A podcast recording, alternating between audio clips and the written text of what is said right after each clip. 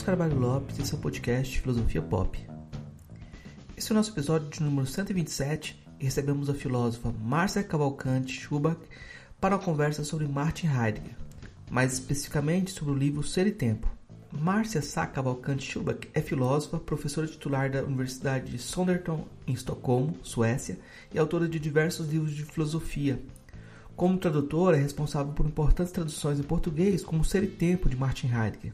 É autora do livro Fascismo da Ambiguidade, lançado recentemente pela editora da UFRJ. Vamos então para nossa conversa sobre Ser e Tempo, de Martin Heidegger, com Márcia Cavalcante.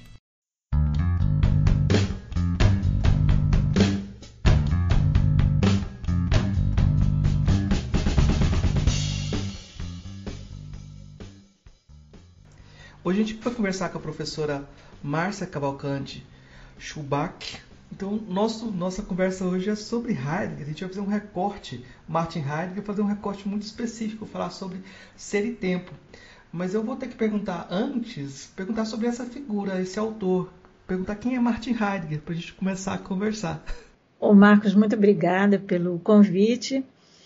E, bom, a gente vai falar Martin Heidegger, esse nome, quando se perguntava a Heidegger para ele falar quem era um filósofo que ele ia trabalhar, por exemplo, Aristóteles, ele dizia: não, um filósofo na Grécia que nasceu, viveu e morreu.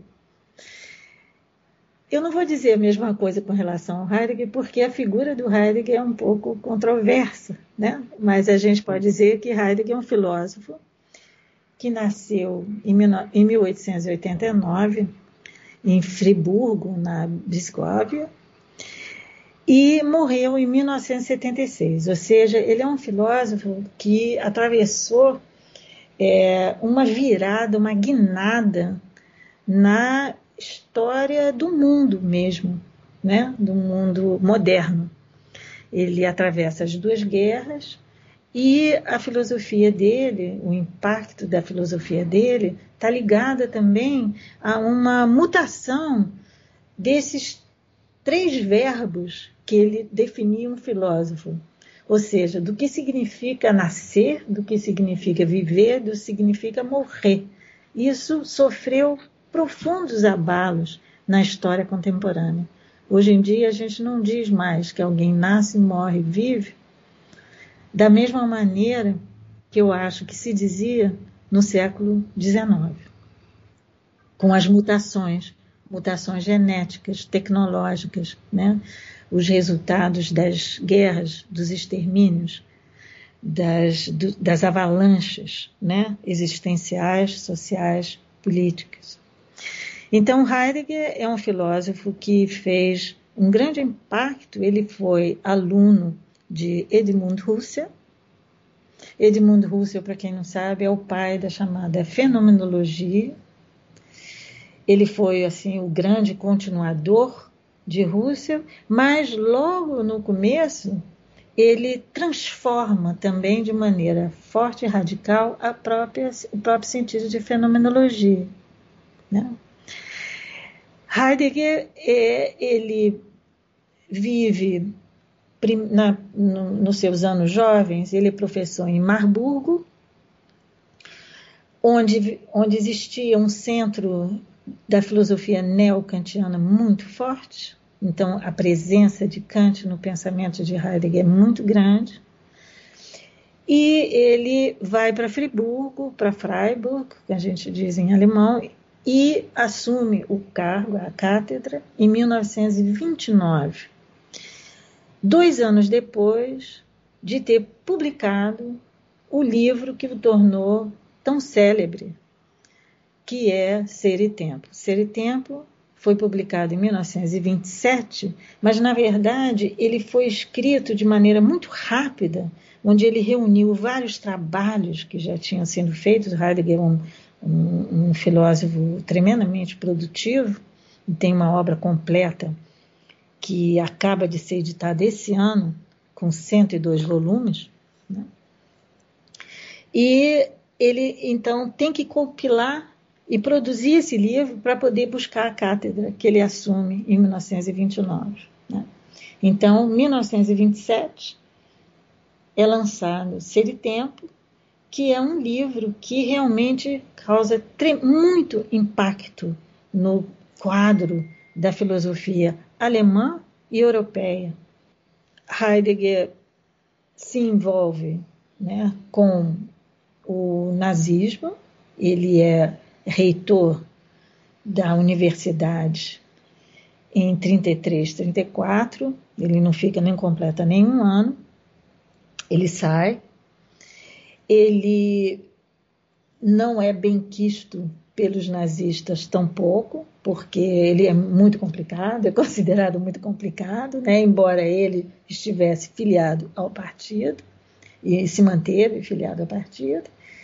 E ele continua ensinando durante os anos até o final da guerra, mas no final da guerra, ele, por conta desse envolvimento, ele passa a ser, ele é proibido de ensinar na universidade e ele fica assim muitos anos escrevendo, dando palestras, etc., mas sem cursos, sem a cátedra, vamos dizer assim, como professor.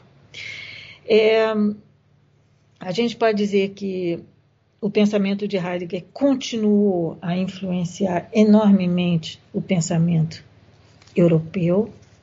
Heidegger, sem a sua recepção na França, talvez não tivesse tido, vamos dizer assim, a, a, a expansão né, da sua celebridade, e isso, sobretudo, depois da Segunda Guerra também. É, Tempo causa impacto na filosofia em 1927, juntamente com a primeira edição dos manuscritos filosóficos de Marx, que é editado inclusive por um aluno do Heidegger, Landhult, juntamente com o livro do Lucas, História e a Consciência de Classe. Então, esses três livros, ele abalam, de certa forma, a ideia da, da filosofia. E durante esse período, vamos dizer assim, pré-nazista, ou quase, né, é, antes do, do nazismo se instalar com Hitler completamente, é, pensadores como Marcuse, por exemplo, tentaram desenvolver um marxismo heideggeriano. Né? Digamos que o pensamento do Heidegger ele ecoou né, em vários é, backgrounds, né? não só o fenomenólogo, mas também o pensamento dialético marxista tinha uma relação. É, Heidegger foi célebre essa pessoa, porque ele também ele abalou muito o modo de ensinar filosofia.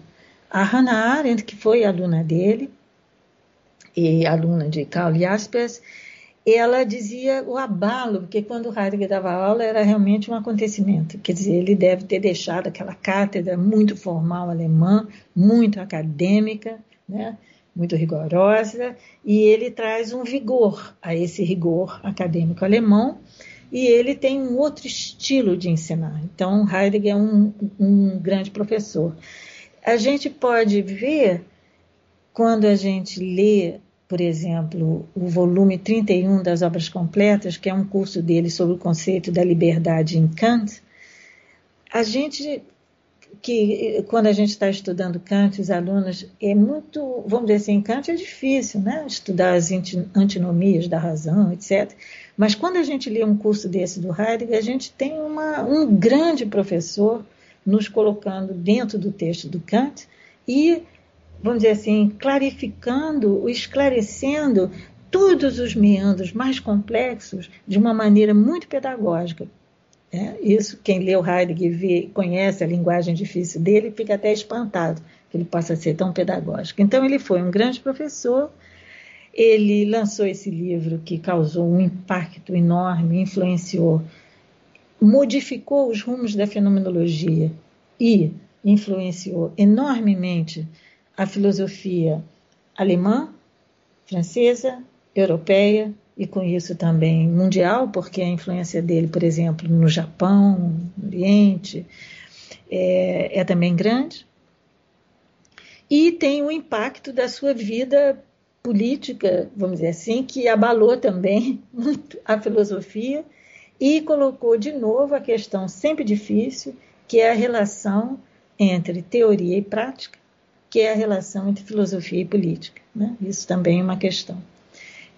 Bom, a gente pode sempre falar muito de um filósofo, gostava de tomar cerveja a 17 graus, e aí vem as suas particularidades, né? mas digamos de maneira geral. Eu não sei se isso você acha que é suficiente. Vamos, vamos pro, pro tempo, senão a gente, a gente fica preso na figura. E isso é muito interessante, porque a figura do Heidegger chama muita atenção.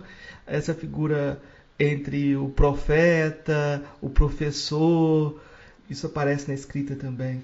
Mas eu vou começar perguntando sobre uh, ser e tempo, e aí, para falar de ser e tempo, a professora Márcia é uma autoridade porque ela fez a primeira tradução para o português. Aí eu vou perguntar já de cara sobre essa, essa coragem, essa aventura que ela teve de fazer a tradução, para depois a gente começar a falar da obra. Porque é, no, na apresentação do livro, o professor Emanuel Carneiro Leão fala da dificuldade de falar, fazer, falar em português o texto, porque a gente não tem essas vivências de, de, do, do é, de muitos termos e a necessidade de uma abertura poética para fazer isso, né? E é quase uma tarefa do impossível, né? Como naquele conto do Jorge Luiz Borges, Pierre Menard, o autor do Quixote, que para atualizar o Quixote você teria que traduzir palavra por palavra, atualizar palavra por palavra. No final o texto ia ser idêntico ao texto antigo. Então é um jogo, uma tarefa do impossível. Mas como foi? Quando foi que a, é, que a senhora aceitou essa tarefa? Como foi esse desafio? Olha, esse desafio ele tem uma história. Na verdade, foi na época Frei Leonardo Boff é, que me propôs essa tarefa, que realmente foi um tremendo desafio para a minha vida. Eu era jovem, né? era uma mestranda, né? Do, tinha começado, não, na verdade eu tinha começado meu doutorado, eu já tinha esquecido. É, mais uma doutoranda, e foi uma confiança muito grande. Eu já havia feito uns trabalhos de tradução para vozes da, dentro da edição da obra completa do Jung. E traduzi do Jung um texto tremendamente difícil, que era a Psicogênese das Doenças Mentais, onde eram transcritos os é, delírios, quer dizer, a linguagem esquizofrênica no dialeto de suíço-alemão, que é difícil, muito difícil, e traduzir isso para o português realmente foi uma loucura. Digamos que só tendo também acessos alucinatórios para conseguir fazer algo parecido. Então, eu já tinha tido uma experiência de desafio do ponto de vista da tradução linguística, né? Do, da equivalência ou tentativa. Agora, a tradução de Ser e Tempo, na época, a gente tem que entender que tem uma história da tradução desse livro. Talvez quem nunca tenha lido não saiba que se trata de um livro de filosofia, uma obra. Nós temos a Fenomenologia do Espírito de Hegel, a Crítica da Razão Pura de Kant, nós temos o Diálogo Parmênides de Platão, e aí vai, que são todas obras difíceis, muito difíceis de serem traduzidas. Ser e Tempo também, ou as investigações lógicas do Russell, o Wittgenstein, mas como Heidegger no, no livro, e a gente espera tenha oportunidade de explicar por quê, ele sente a necessidade de criar uma nova gramática, uma nova gramática do ser, ele então faz um, um, um experimento quase de linguagem que eu, particularmente, considero muito afim e muito parecido com o que um, digamos, um James Joyce fez na literatura inglesa, como Guimarães Rosa, sem ter essa pretensão formalista do Joyce, aconteceu na língua portuguesa, ou seja, a gente poderia, numa maneira um pouco esquemática, dizer que Heidegger está inserido numa numa experiência linguística caracteristicamente modernista. Né? Então, nessa tentativa de uma nova gramática, o Heidegger vai forçar tremendamente a língua alemã, forçar, criar. Né? Por isso, a dificuldade de traduzir ser e tempo, é, há a dificuldade de se traduzir um texto filosófico, sobretudo de língua alemã, que tem um outro paradigma do que as nossas línguas latinas, ela se assoma à dificuldade desse projeto linguístico, de linguagem. Né? Então, daí a dificuldade. É, acho que existe um equívoco, porque houve também uma mitificação, porque a língua alemã é uma língua que ela usa muitos étmos, é uma língua aglutinadora, ela é uma língua que exerce um fascínio.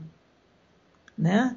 E a relação com a língua alemã, mesmo os franceses, que têm uma linguagem filosófica, uma tradição enorme, existe uma, também uma estranha subserviência, quase que uma colonização, né, de achar uma germanofilia, né, que apareceu muito ligada à linguagem. E a obra do Heidegger, por causa dessas dificuldades, ela foi até mitificada, porque a maior parte das discussões sobre ser e tempo são discussões de tradução. Né? Não se entra na questão. Né? Então, brigas de tradução e absolutamente rejeições e absolutamente discussões doutas e complexas e com voz empolada. Né? Eu já tive em reuniões onde se queria traduzir cada palavra de ser e tempo, até as palavras mais simples, do tipo que não tem discussão, Welt é mundo, né? Tisch é mesa, né? e, assim, vai. Mas discutindo porque também se mostra que se sabe falar alemão. Isso também é uma coisa muito chique, porque é mais difícil do que saber simplesmente inglês ou francês. Então existe muita mitologia, existe muito pedantismo, né? Existe também muita arrogância, mas existe, vamos dizer assim, as questões concretas. Agora, o que eu queria dizer mais importante é que Ser e Tempo é um texto difícil para um alemão, como Joyce é um texto difícil para um nativo de língua inglesa e como Guimarães Rosa não é um texto fácil para quem para nós que somos brasileiros, né? E ela, ele exige um aprendizado dessa língua para o próprio nativo. Então, ser de tempo precisa ser traduzido do alemão para o alemão. Né? Ele não é assim que um alemão lê e entende, porque simplesmente sabe alemão. Né? Então, nesse ponto, a tradução de ser e tempo ele exige um trabalho de tradução filosófica. Ele exige um, talvez um trabalho do que os irmãos Campos chamaram uma vez de tradução antropofágica.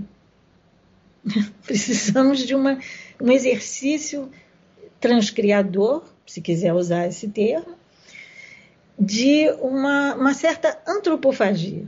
Então, precisa ser um, um, trabalho onde a nossa própria. O que, que é uma tradução antropofágica? No manifesto antropofágico, eu vou dar uma escapadinha da nossa linha reta, é, tem a famosa frase, né? To be or not to be. E essa frase, que como diz o manifesto, o que está em jogo na antropofagia é um princípio orecular e não oracular, é um princípio de escuta. Né? Então, o to be or not to be, to be é to be or not to be pronunciado na escuta, to be or not to be.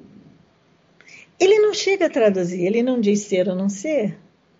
Ele simplesmente, o som dessa língua estranha, ele já te põe no movimento de se pensar na língua própria, digamos. Então, to be or not to be, ouvindo isso com o ouvido tupi, se escuta or not to be essa antropofagia. Então, digamos que no Ser e Tempo, que é uma obra muito mais difícil de fazer isso, porque é uma prosa filosófica, não é, né?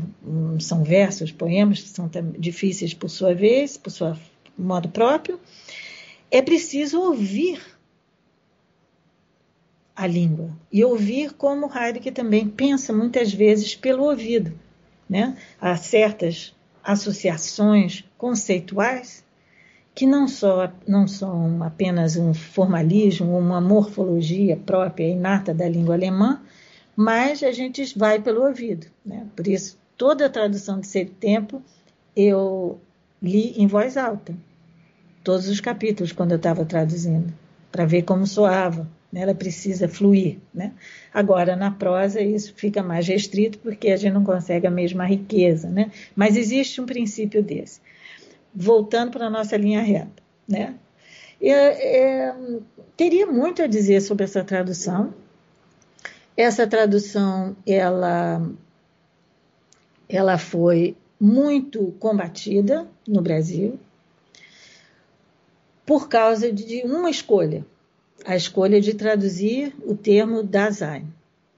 Primeiro, por traduzir, porque a grande maioria das traduções não traduzem, guardam o termo alemão, e por ter traduzido como eu traduzi, por presença. Né? Então, isso foi uma grande discussão. E, mas a situação acadêmica no Brasil é uma situação, vamos dizer assim, ímpar, né? porque nós somos colonizados. E isso significa também que é, é, foram transcorridos 17 anos da minha tradução, a única que existia, para eu ser chamada numa ANPOF para palestrar sobre a minha tradução. Né? Então, isso é bem uma situação da academia brasileira que eu acho que espero que esteja mudando agora, né? mas isso tem vários anos. Bom, isso sobre a história da tradução brasileira na época foram, é, elas foram publicadas pelas, pela Voz, pela editora Voz, em dois volumes. Quando o primeiro volume, os dois volumes saíram no Brasil, entre 86 e 89, é, na época, a tradução francesa, por exemplo, só tinha a primeira parte.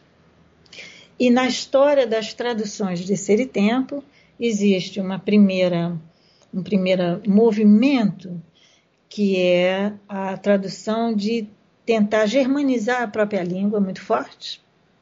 Né?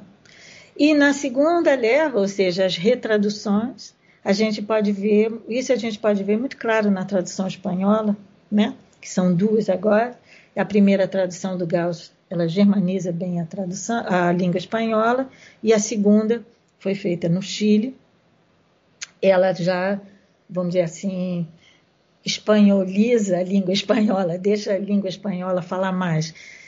E, em vez de ter raiva das traduções, como as pessoas costumam ter, é importante entender que isso é um movimento de interpretação, é um movimento de escuta, é um movimento de trabalho. Então, o, o texto está dado na língua outra, né, da tradução, a partir daí começam as discussões, as leituras, o trabalho acadêmico, o trabalho de leitura, e com isso as opções vão se transformando, elas vão se enriquecendo ou vão se empobrecendo também. Né?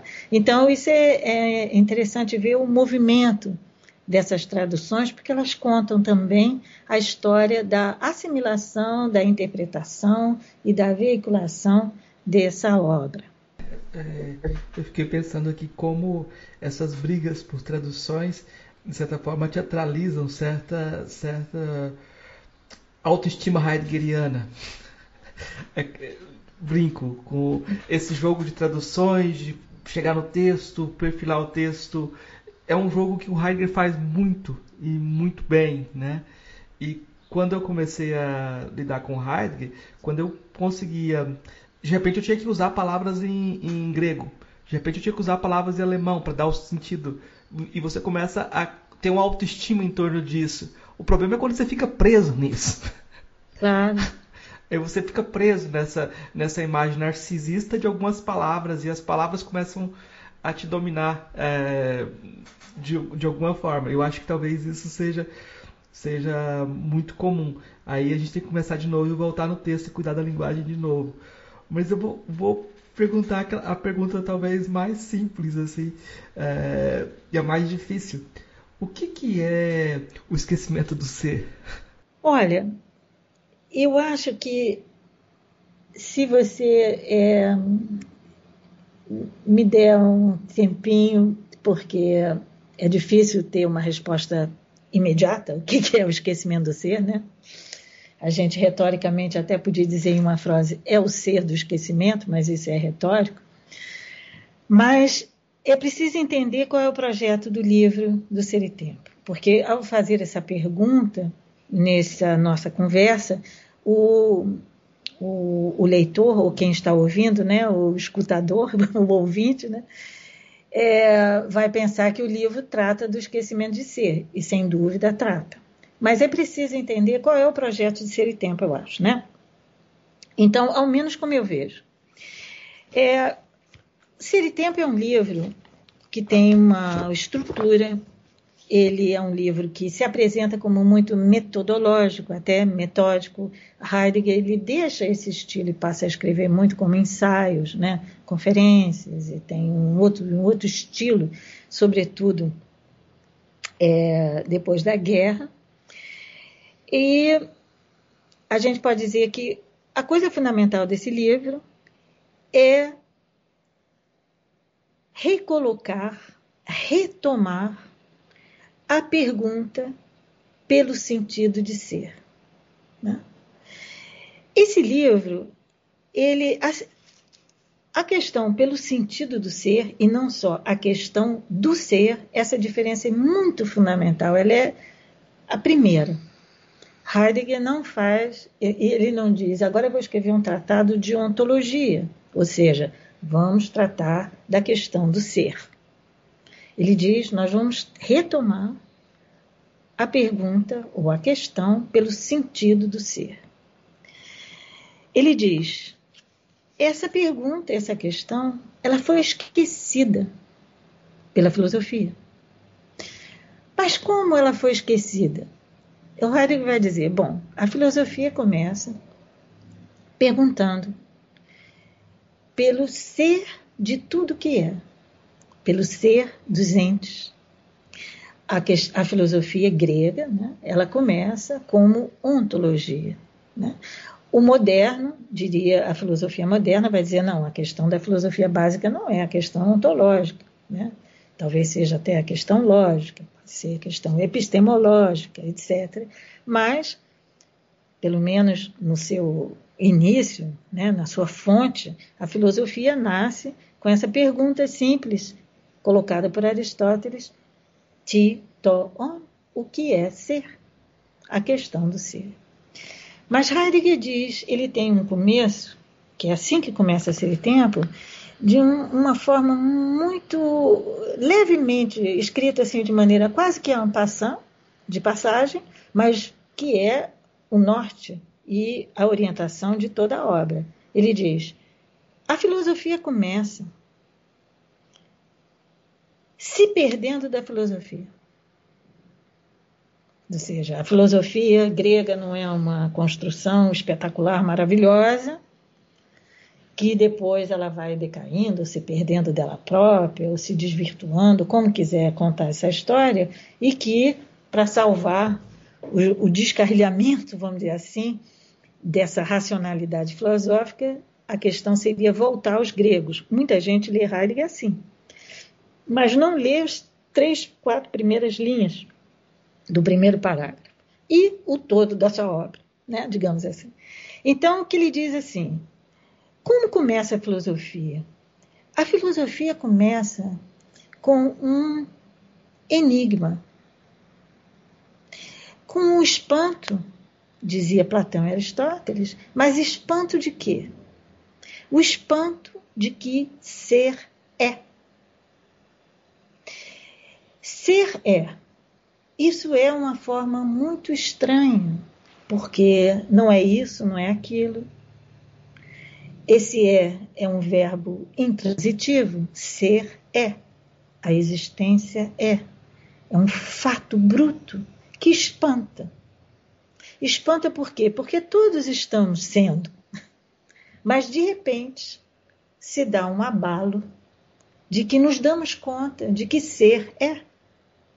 Existência existe. Esse espanto, que é uma luz, vamos dizer assim, pelo menos para os gregos, ele é o começo da filosofia, mas como é que o, o, o filósofo grego, digamos, o homem grego, responde a essa, esse espanto? Ele responde de uma maneira estranha. Ele responde se perguntando: mas por quê? Qual é a razão? Qual é o sentido? Qual é a finalidade? Qual é a essência? Quem fez? Quem criou?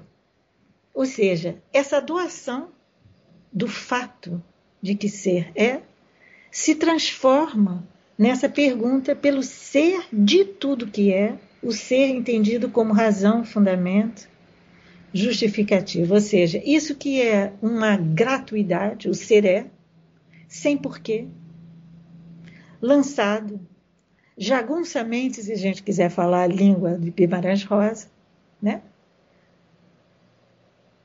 É, não é acolhido como essa doação gratuita, mas é acolhido como uma pergunta de que é preciso encontrar uma razão para que ser seja.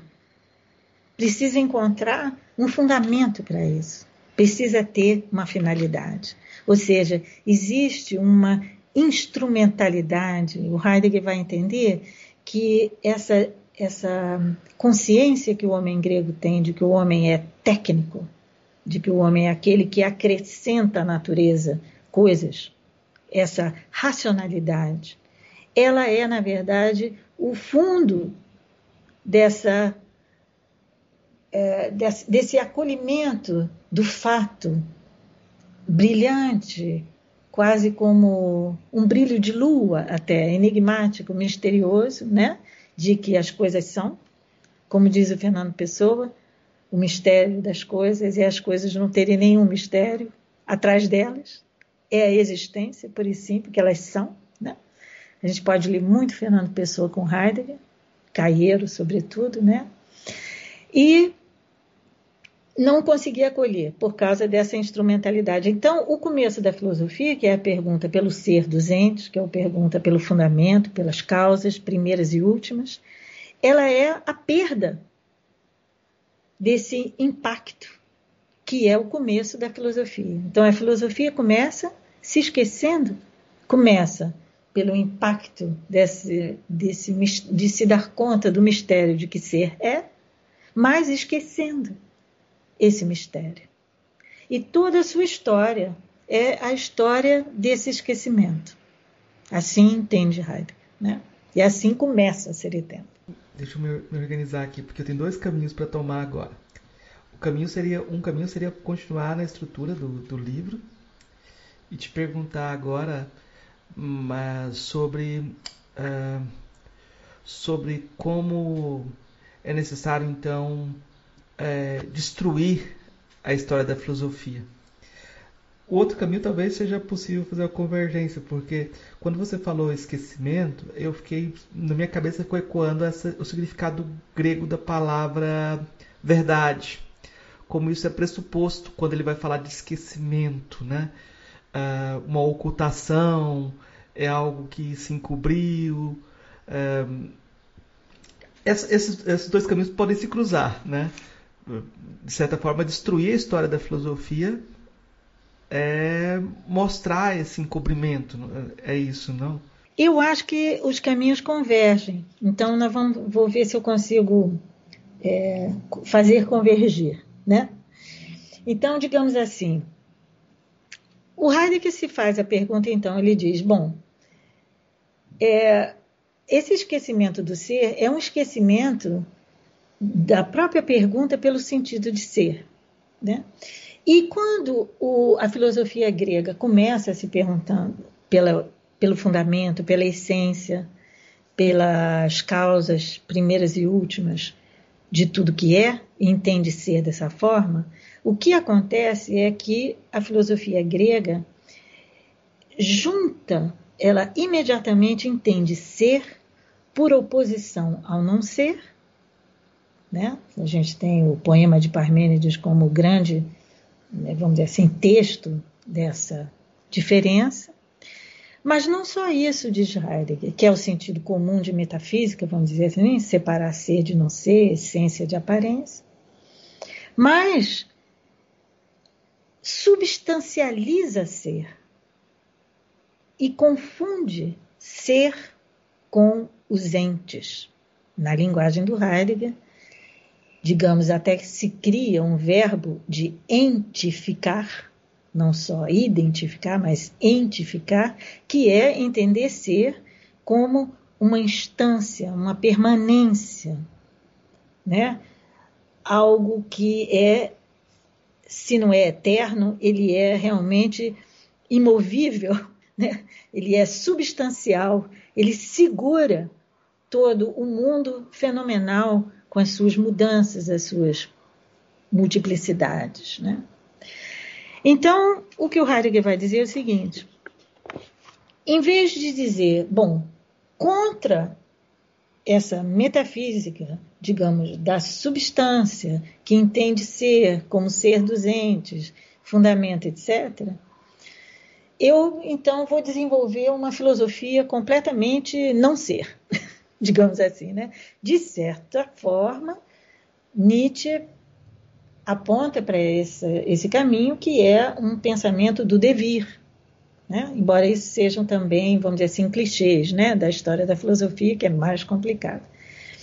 Mas Heidegger vai dizer: olha, em todo esse esquecimento do sentido de ser, vive o sentido de ser latentemente. Está ali. Né? Isso não é por causa que os filósofos pensaram errado, seja porque eram gregos, seja por causa do momento histórico, seja por causa da contingência do universo. Não. Esse erro é, propriamente, a maneira que esse ser é se dá e se dá a conhecer para aquele que se coloca a pergunta sobre o sentido de ser. A gente diria o homem, o Heidegger diz, um modo de ser que é de tal maneira que está sempre lidando com a pergunta pelo ser para poder ser. Isso é como ele entende o homem digamos, o que a gente chama de homem normalmente. Tá? Então, o Heidegger vai dizer: olha, ser não é substância. Ser é o quê? Ser é devir? Ele também diz: não. Ser é um verbo. Ser é. Ser é ser. Isso é um verbo, e é um verbo que para ele se ele é um infinitivo. Né? O Heidegger entende o verbo ser como um infinitivo. Eu acho, eu não tenho certeza, mas eu acho que o Heidegger, se ouvisse o infinitivo pessoal do Caetano Veloso, o quereres, ele ia gostar bem. né? Ele ia gostar quando Caetano fala de que o quereres estares sempre afim do que em mim é de mim tão desigual? Faz-me querer-te bem, querer-te mal, né? Eu querendo querer-te sem ter fim e querendo-te apreender o total, né? Do querer que há, ele fala mal ao quereres assim infinitivamente pessoal, né? Caetano. Então, o alemão não tem um infinitivo pessoal, né? Nós o Caetano até brinca com uma passagem do Heidegger dizendo que só, só é possível filosofar em alemão, né? Mas não, talvez o pensamento do Heidegger seja melhor pensado no infinitivo pessoal nosso, né? Mas, digamos, o verbo ser, então, então a gente pode dizer assim que para Heidegger a questão do sentido do ser é, na verdade, a questão do sentido de ser. Mas por que Heidegger substantiva ser em toda a sua obra? Ele fala o ser. A gente pode dizer, bom, a língua alemã pede isso, de certa forma, claro, as línguas têm as suas gramáticas, as suas regras, mas é porque Heidegger diz, isso é da estrutura daquele que coloca a pergunta sobre o sentido de ser, quer dizer, a estrutura da existência humana, só apreender esse sentido intransitivo do verbo ser, de ser como um verbo transitivo, perdendo isso. Justamente quando ele tenta substantivar isso. Por quê? Porque o homem não dá conta dessa presença no sentido aberto de ser. Ele não dá conta, ele precisa aprender, ele precisa nomear, ele precisa conceituar, ele precisa determinar, ele precisa definir, ele precisa encaminhar. Isso é o ser linguagem do homem.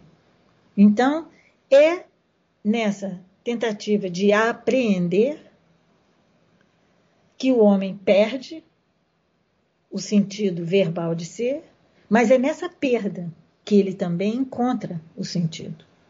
Né? Então a gente já tem aí a estrutura desse pensamento da aletheia, que é a palavra grega para dizer verdade, que é composta, para quem não conhece o, nem o jargão heideggeriano e nem o grego, que é composta de um prefixo a, alfa, privativo, não, e leter, que é o rio do esquecimento, do ocultamento, né? Ou seja, ocultar, estar oculto, não é estar desaparecido, não é inexistente, mas é estar presente de uma maneira ausente. Ou seja, em todo perder-se desse sentido, há sempre um traço desse sentido na perda.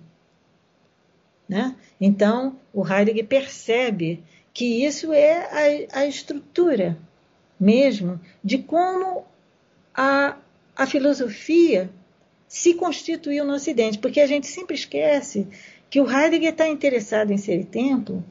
Ele tem oito parágrafos onde ele coloca o problema, é sobre a questão sobre, do sentido de ser, a questão do esquecimento, o que, que é o fenômeno de ser. Ele coloca isso nos oito primeiros parágrafos. Depois a gente pode discutir por que, que ele escolhe como método investigar o modo de ser desse ente que se caracteriza por colocar a pergunta de ser, ou seja, a existência humana. 75 parágrafos sobre as estruturas existenciais desse modo de ser. Que ele então vai escolher a palavra Dasein em alemão, uma palavra muito simples em alemão que significa existência, presença. Bom, isso a gente discute depois. Mas quando ele, ele faz isso, ele está dizendo é preciso compreender como que a filosofia surge e por que ela surge desse modo. Ou seja, o Heidegger está se perguntando nesse tempo o que é a filosofia. Essa pergunta é mais fundamental do que a pergunta o que é o homem. Embora a pergunta o que seja filosofia a pergunta o que é o homem são para ele perguntas absolutamente convergentes. Não tem uma sem o outro. Né? Mas, digamos, a gente, muitas vezes, quando lê Ser e Tempo, a gente passa os primeiros parágrafos achando que isso é só uma questão metodológica do livro, e vamos então para a análise da, da presença, do Dasein, né? o ser aí, ser lá, ser acolá, e aí tem muita discussão sobre isso, a gente pode voltar a isso também.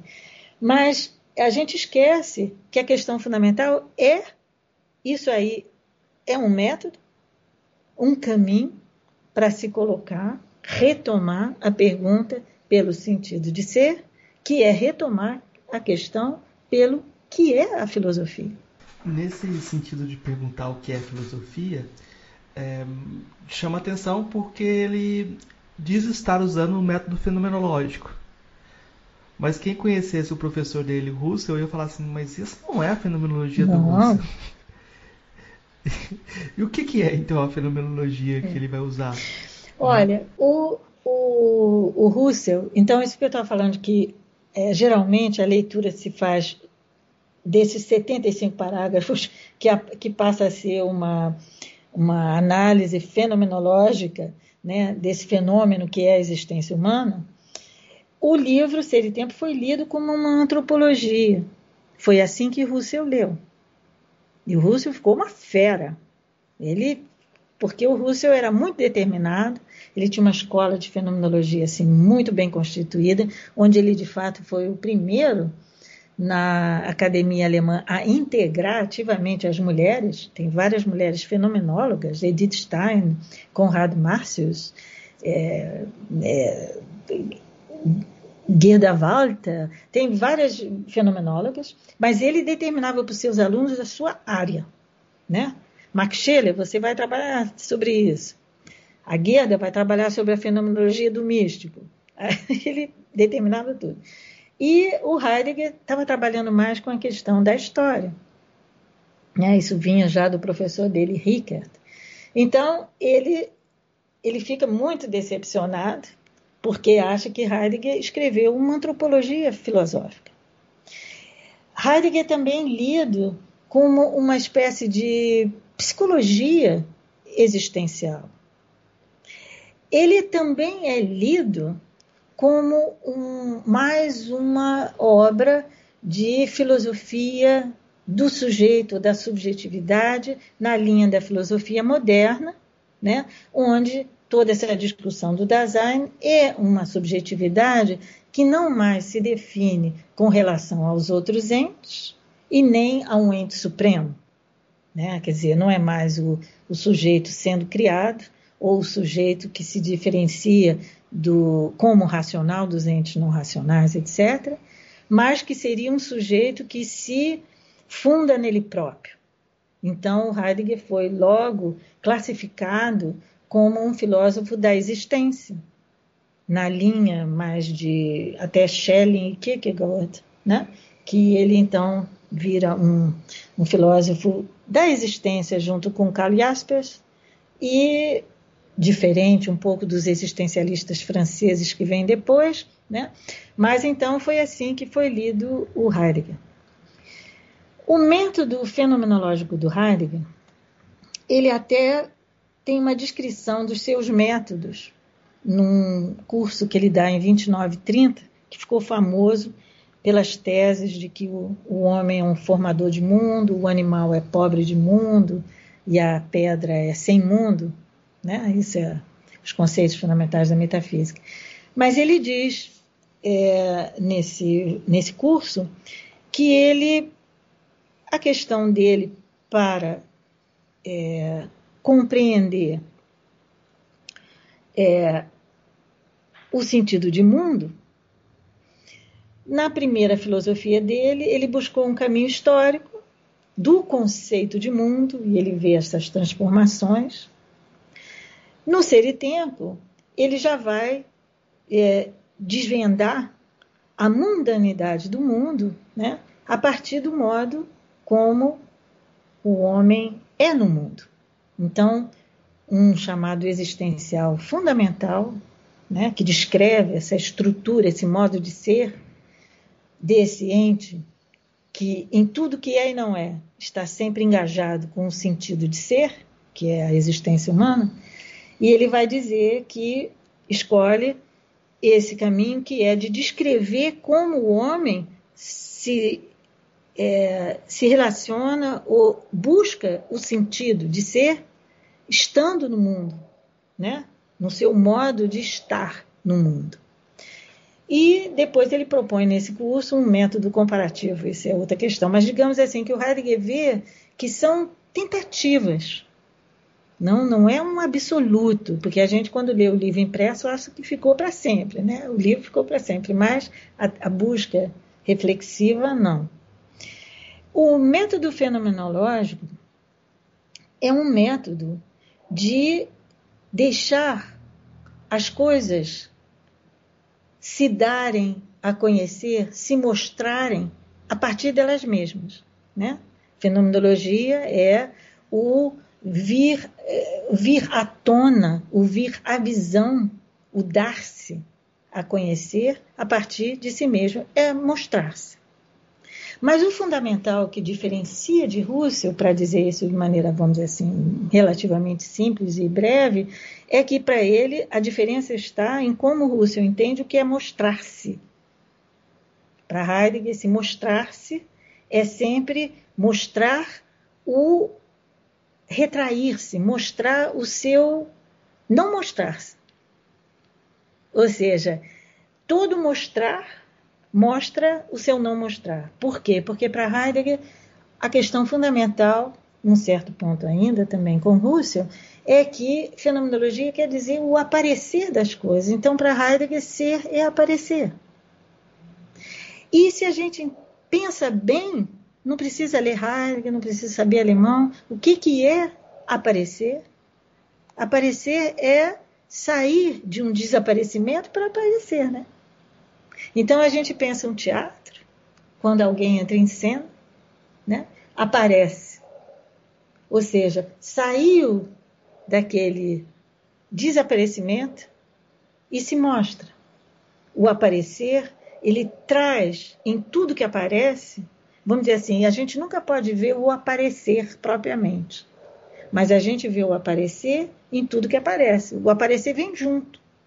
Então alguém entra no aqui nessa sala, a gente vê esse alguém entrando. Mas junto com alguém entrando, a gente vê o entrar. O entrar entra junto com alguém. Isso é o sentido de ser, que se mostra retraindo-se em tudo que é. Nas suas determinações aí substanciais, subjetivas, é, concretas, entificáveis, identificáveis, mas esse movimento de ser, ele se mostra junto. Né? Mas ele nunca se mostra frontal, eu não posso ver ser. Ninguém conta o ser no meio da rua. Né? Tem gente que acha que encontra, encontra ser no meio da rua. Mas o ser, esse verbo, né? ele se dá no sendo de cada coisa. Então, ele se mostra se retraindo. Isso é o sentido da fenomenologia no, no Heidegger. É curioso como isso tem já uma ligação da fenomenologia com o poético no sentido mais pleno. Eu estou lembrando, lembrei da, passagem de um comentário do Ferreira Goulart de tá, estar alimentando pombos. Pombos eh, são os animais, são aqueles ratos com asas, né? jogando milho para os pombos. De repente, os pombos começaram a voar e não eram mais pombos, era uma explosão cinzenta pálida em torno dele. Então, essa, essa dimensão que ele colocou é não era o pombo, era aquela explosão cinzenta pálida que estava ali. Ele transformou isso numa poesia. É um, você ganha um significado de mundo que você não tinha. Né? Então, eu, acho, eu me lembrei dessa dessa designação do, do Goulart, como essa fenomenologia tem essa relação com o poético, né? com sair daquilo que é reificado e buscar ir para além da reificação, ou antes da reificação, buscar, vamos dizer, esse entre, né? esse ent, antes da, da, do reificado. E você até tinha colocado essa questão antes sobre ah, por que então investigar a presença? Por que colocar esse homem em questão, o Dasein? Por que, que o Heidegger escolhe isso? Eu acho que você já respondeu um pouco sobre isso, mas eu vou perguntar mais diretamente porque eu acho que, como você tinha antecipado claro. a questão. É até bom você me dar a chance de é, formular novamente. Olha, o Heidegger diz assim: olha, como é que eu vou perguntar pela questão do sentido de ser? Qual, qual vai ser o meu acesso? Né? Por que, vou re... por que precisa retomar essa questão? E também tem a pergunta por que Heidegger precisa, naquele momento histórico, colocar essa pergunta. Né? A filosofia sempre está exprimindo, é, é a expressão sempre do seu tempo. E Heidegger diz assim: olha, o acesso não pode ser uma discussão de filosofemas, de conceitos, de doutrinas filosóficas, que é um equívoco que vem orientando muito a filosofia, sobretudo hoje. Né? Nós discutimos o que o Aristóteles falou, o que Platão falou, o que não sei o que falou, o que não sei o que, e muitas vezes é, e nos esquecemos de por que ou como as questões platônicas, aristotélicas surgem. Então Heidegger vai dizer, e precisa entender como é possível o acontecimento que é para ele civilizatório da filosofia no Ocidente, que com o tempo, com as leituras de Hölderlin, passa a ser para ele a pergunta de como é possível o Ocidente, né? O Ocidente na sua estrutura, na sua racionalidade histórica e na história da sua racionalidade, ela é o Ocidente é filosófico, a sua estrutura mesmo, não é só uma contingência. Ele vê isso como uma estrutura mesmo civilizatória, um acontecimento no universo, digamos assim. É, ao fazer essa pergunta, ele vai dizer: mas como é possível que o homem esse homem ocidental, que a gente situa geopoliticamente, até geofilosoficamente assim, faça a pergunta filosófica dessa forma como foi feita. E a resposta do Heidegger é estranho, ele diz: é porque a gente só pode ter acesso a, a esse sentido, a pergunta pelo sentido de ser, investigando quem faz essa pergunta. Ou seja, o homem, que para ele homem já é uma determinação, já é uma coisa que vai bem depois, esse modo de ser no ser, que faz a pergunta pelo sentido de ser, a gente chama de homem, né? Esse modo de ser, ele reproduz o sentido de ser nele, ou melhor, esse encobrimento da questão que acontece no primeiro gesto filosófico, ele é, vamos dizer assim, quase que um espelho. O homem é um espelho desse encobrimento e o encobrimento é um espelho do homem. É uma, uma, é uma visão estranha do Heidegger. Né? Então ele diz assim: essa estrutura de existência dentro da existência, esse modo de ser dentro do ser. Por isso é tão fundamental para ele o conceito de ser em. E a gente diz ser em, ser no mundo. Não. Ser no mundo é dentro do ser. Né? Ser em, ser em ser. Né? Ser dentro do ser. O homem é dentro do ser. Né? Então, ao pensar isso, ele diz assim: então, o único jeito de eu entender é investigando, porque é o, é o mais acessível, é entendendo quem faz essa pergunta. Com isso, ele está dizendo: essa pergunta ontológica, filosófica, sobre o sentido de ser, ele é também a pergunta: quem é o homem? Essa pergunta também é uma pergunta: quem é o homem? Não no sentido antropocêntrico, não no sentido como é entendido normalmente, o Heidegger de certa forma, pode ser considerado antropocêntrico em alguns aspectos, mas a questão para ele é assim mais, vamos dizer assim, estrutural até. Uma palavra que não é dele, né? mas ele fala muito de constituição, constituição ontológica. Né?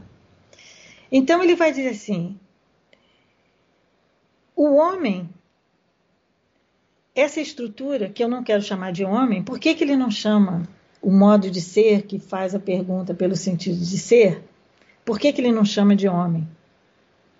É, ele diz: bom, isso é uma determinação, isso já definiu o que, que é, isso já entificou e reificou esse modo de ser.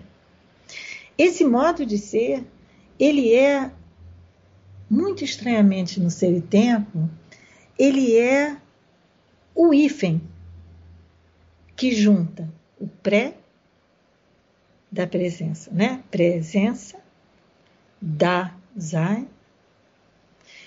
Quem prefere traduzir por ser aí, que é um equívoco, porque esse da não é tão pontual, né? O da em alemão, a palavra da Sein, para quem não sabe, se escreve em português, a gente fala da tracinho Sein, S-E-I-N, em alemão isso se pronuncia Sein.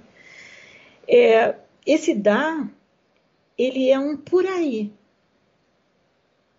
né? Se alguém perguntar por mim, diz que eu fui por aí, né? Ele não é aqui nem lá. Ele é uma indeterminada determinação. Então, o homem ele está sempre situado, mas de uma maneira indeterminada. Por quê? Porque ele está sempre é, afrontado, desafiado em ter de ser. Por quê? Ele não é nada. Porque ele é um verbo. Então, Dasein, presença, ser aí, ser acolá, como quiser, é um verbo e não uma determinação.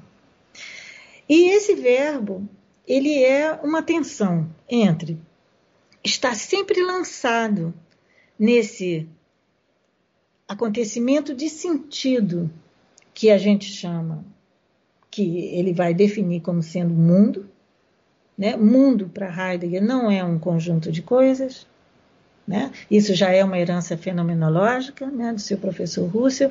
Mundo é uma, uma dinâmica de sentido. Né? O homem nasce, surge no mundo já numa estrutura de sentido, numa dinâmica de sentido. Né?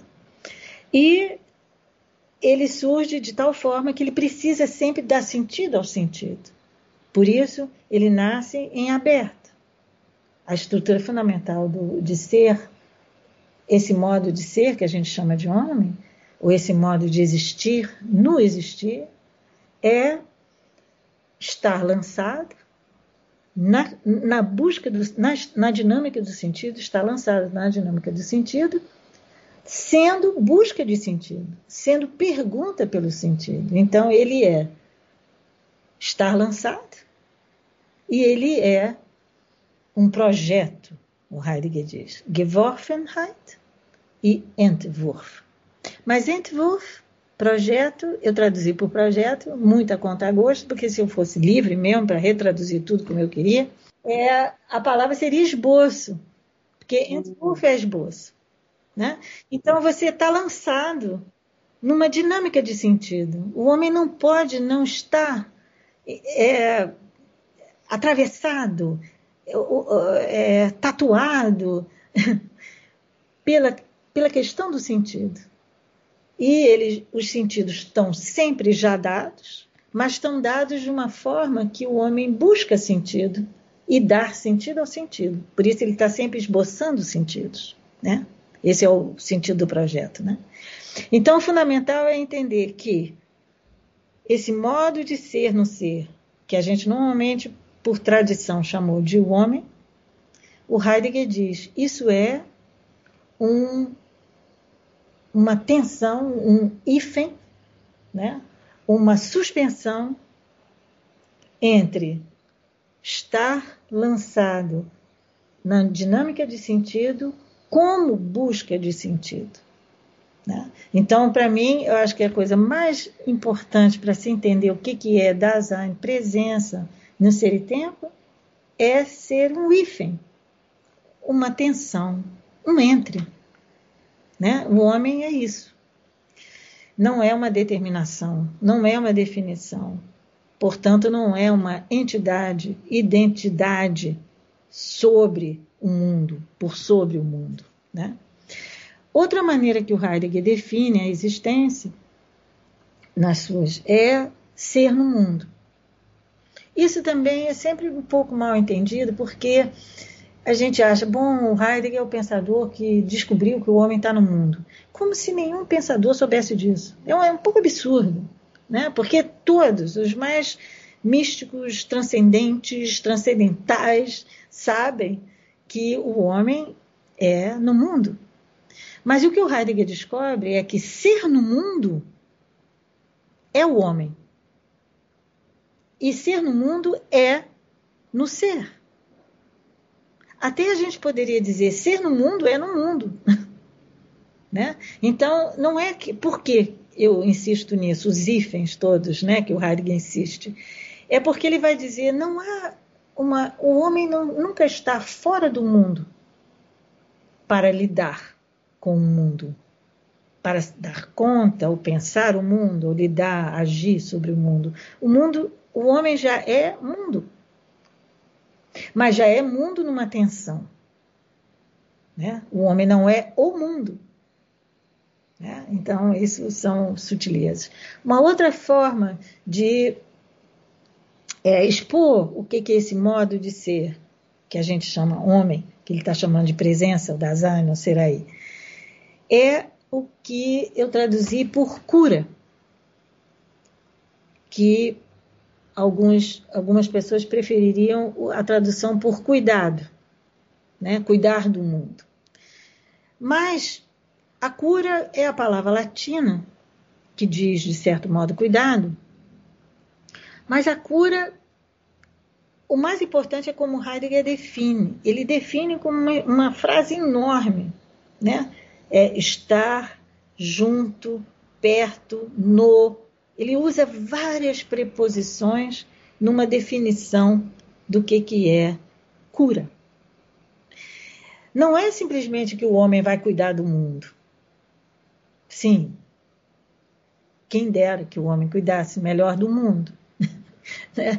Mas o fundamental é para descrever o que, que é esse modo de ser. É um modo preposicional, cheio de hífen. Ele não tem posição, o homem. Esse modo de ser é sempre preposicional. Ele está sempre a caminho. Por quê? Porque esse modo de ser, sendo um espelho, digamos assim, quase, uma imagem de ser, como verbo, esse modo de ser é tempo, é temporalidade. Mas é uma temporalidade estranha, porque o Heidegger sempre eh, ele define, até o parágrafo 65 tem essa definição lapidar, que esse modo de ser, que é existência, ek, existência, é ser para fora, estar dentro de si, fora de si. Então é uma imagem muito paradoxal. O que, que é um em si, que não é como para Hegel, para si, ou seja, uma identidade dividida que vai se conquistar, mas ele é um em si que é nele mesmo sempre fora de si para além de si. É, em síncope, não contemporâneo a si. Na verdade, presença, Dasein, é ritmo. Eu acho que Heidegger queria dizer, ele errou a palavra, eu diria, bem arrogantemente. Ele absolutamente errou a palavra, porque o que ele quer dizer e descrever com a existência, esse modo de ser, esse modo de ser é ritmo. E ritmo não é periodicidade. Quem sabe mínimo de música sabe que ritmo não é periodicidade, etc. Ritmo é síncope. Ritmo é descompasso. Ritmo é nunca estar onde se está. Então, o homem, o que? Esse modo de ser que está no ser, nunca estando onde ele está. Né? Ele precisa cada vez cair na real. Tá vendo como o português ia ajudar o Heidegger? Não é o Heidegger que ajuda o português muitas vezes. Cair na real, onde sempre se está. Eu, você falou aqui do ser como ritmo, eu lembrei logo do Senghor, né? Leopoldo Senghor, da, da negritude, né? porque o Leopoldo, e, e, o Leopoldo Senghor tem essa crítica é, da forma de conhecimento ocidental, dizendo que a forma de conhecimento africana depende de você entrar no ritmo daquilo que você quer conhecer. Então eu não posso saber sobre samba de roda simplesmente olhando as sambadeiras, porque o ritmo vai chegar para mim e eu tenho que entrar na roda e tenho que me dispor a entrar no samba de alguma forma para poder ter alguns dar sentido àquilo também, né? É, mas eu, eu vou te perguntar sobre algo que eu acho que é muito importante, até para não interpretar equivocadamente o Heidegger em seu projeto, que é como o Heidegger critica a relação sujeito-objeto. Eu sei que você está falando disso o tempo todo, né? mas eu acho que é importante falar diretamente da crítica dele a Descartes, porque a gente vai ver que algumas abordagens vão tomar a Ser Tempo como um projeto moderno. E se você considera essa crítica, fica mais difícil que essa abordagem faça sentido, né? Por exemplo, você tomar simplesmente como uma sobreposição de existenciais às categorias kantianas. Né? Eu queria, queria perguntar mais especificamente sobre como que o Descartes, o Descartes é criticado pelo Heidegger e como ele se afasta dessa relação sujeito-objeto. É como eu disse assim, como você falou, o tempo todo estou falando disso. Ele está dizendo, só não ser, esse hífen já quebrou. Ele já está dizendo que não existe o objeto. Ele está dizendo assim: toda essa construção moderna que coloca o problema da filosofia como um problema de conhecimento, né? que coloca o sentido do homem como um problema da consciência, né? ou como o problema da subjetividade. Né? Ele parte do princípio que tudo que é, é somente é enquanto puder ser representado, né? ser objeto de uma representação da consciência humana. Então, tudo que existe, existe à medida que pode ser representado, reapresentado, como diz a palavra, né? implicando nisso uma exterioridade né? entre o sujeito do conhecimento e o objeto do conhecimento. Agora, a filosofia moderna ela, ela não é assim tão simples. E ela também, no Descartes, não é assim tão, digamos, tão pouco fenomenológico. né? Porque, sem dúvida, não, não há uma compreensão, nem mesmo para Heidegger, de que esse objeto seria o sujeito, de que é, esse copo que está na minha mão sou eu. Né? ele está na minha mão, existe toda uma interação aqui, né, digamos assim, mas um copo é um copo e a mão é a mão, né, óbvio. Agora, a questão toda é de acesso, tá? Acesso e o modo como a questão e a pergunta, pelo sentido de ser, está sendo colocada. E o modo é como o, o ser está sendo entendido como representação. Né? Então, esse é o grande problema, que é entender ser né, como aquilo que é definido pela consciência. Isso é um projeto de maestria do mundo. Né? Tanto que Marx depois vai dizer, não é a consciência que define ser, é ser que define a consciência. Né? Digamos assim. E Heidegger até numa colocação, digamos, semelhante ou talvez afim até um certo ponto, ele vai dizer, não, o erro do Descartes é dizer, né, cogito ergo sum, mas ele devia dizer ego sum, é ergo cogito. Eu sou, por isso, logo eu penso, e não eu penso, logo existo. O Heidegger faz uma leitura no Ser e Tempo. Ser e Tempo é um livro com é, muita autonomia, né? Heidegger apresenta suas próprias categorias, ele desenvolve as suas próprias, a sua própria metodologia, etc. Mas ele tem alguns parágrafos onde ele faz um trabalho, digamos, um pouco exegético. Tá? Um desses parágrafos são os parágrafos sobre Descartes. Então ele vai, pega os textos de Descartes, etc. E a questão fundamental para ele é realmente mostrar como Heidegger entendeu o sentido de mundo. Tá? O mundo como uma exterioridade, o mundo como uma extensão. Né? O mundo dentro de um modelo, segundo Heidegger, não só subjetivista no sentido transcendental do termo, não psicológico, né? no sentido de uma consciência representadora do real, mas também como, é, vamos dizer assim, no modelo matemático, científico, de uma é, quantificação do real, de uma reificação do real. Então, ele vê no Descartes o grande paradigma para a compreensão das coisas, dos entes, dos modos de ser, né? das experiências como coisa. Então, Descartes é o parâmetro da coisificação do real, que ele vai usar por duas vezes no Ser e Tempo, entre aspas, o termo reificação. Esse termo vem de Lucas, né? Esse termo é um termo de Lucas no, na História e Consciência de Classe, que Heidegger não dá referência, mas ele coloca entre aspas, né? Então, esse é o sentido do Descartes. Né? E isso é o que ele precisa quebrar, porque a questão para ele, isso que eu estou sempre insistindo, e que o modo de ser, que a gente chama de homem, ou da presença, ou do Dasein, etc., vai mostrar, é que ser não é coisa. Não é ser simplesmente dado.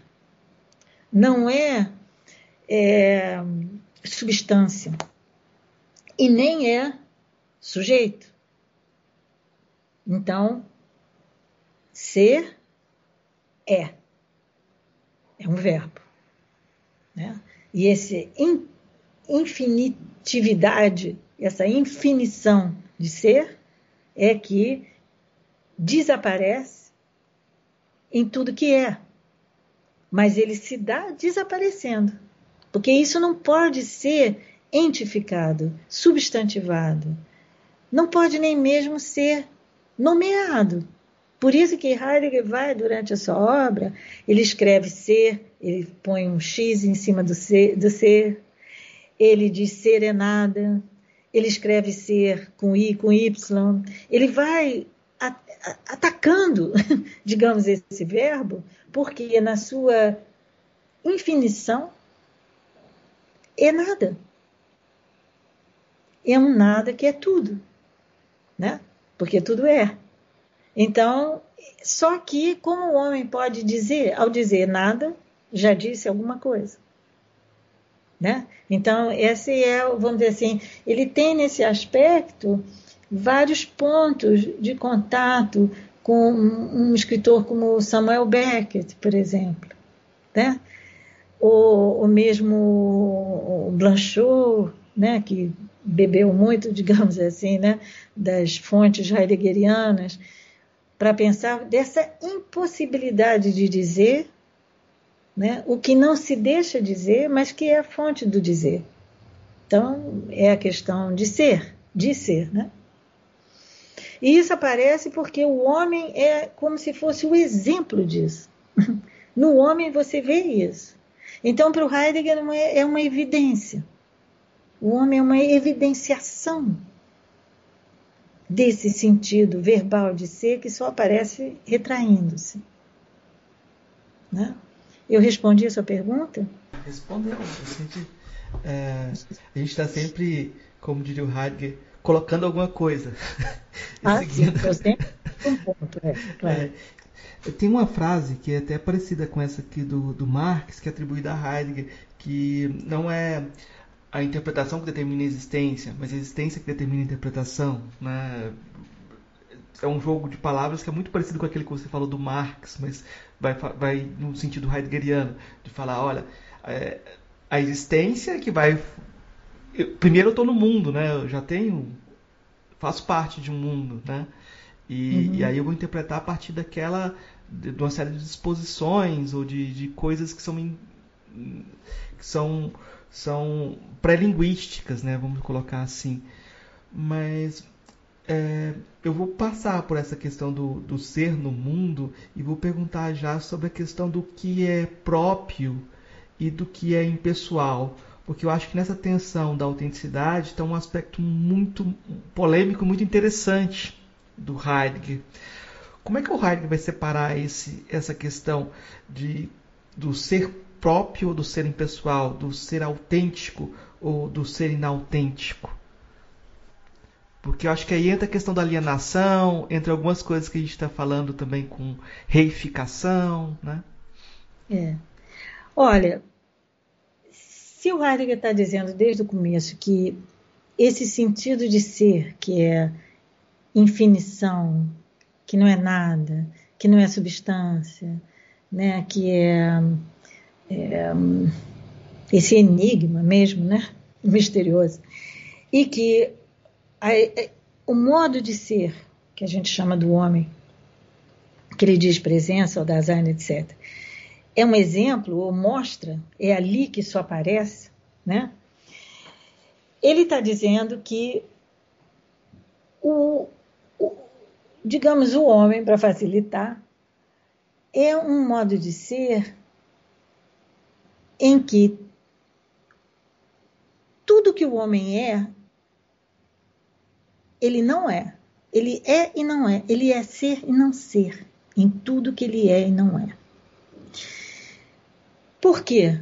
Porque o homem não é nada substancial, substancial, porque ele é uma busca, porque ele é um, né, um já estar lançado na dinâmica do sentido, ou seja, mundo, como busca de sentido. Né? Então, significa que tudo. Por isso que o Heidegger diz: eu não quero definir no parágrafo 41, quando ele está discutindo o que, que é cura, né?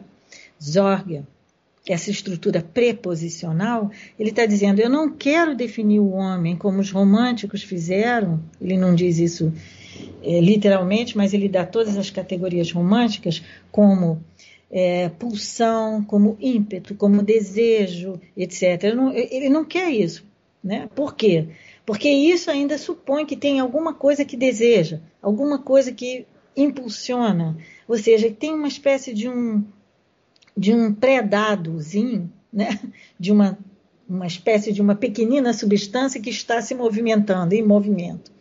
Mas esse modo de ser é essa dinâmica que ele, então, para não cair nessas categorias de devir, de transformação românticas, que pressupõem um substrato que se transforma, se desenvolve, ele, então, vai pensar que ser humano é, no, no, no imediato dele, sempre uma relação de estar e de ser, não sendo ele próprio o modo de ser desse, desse, dessa existência é sendo, não sendo.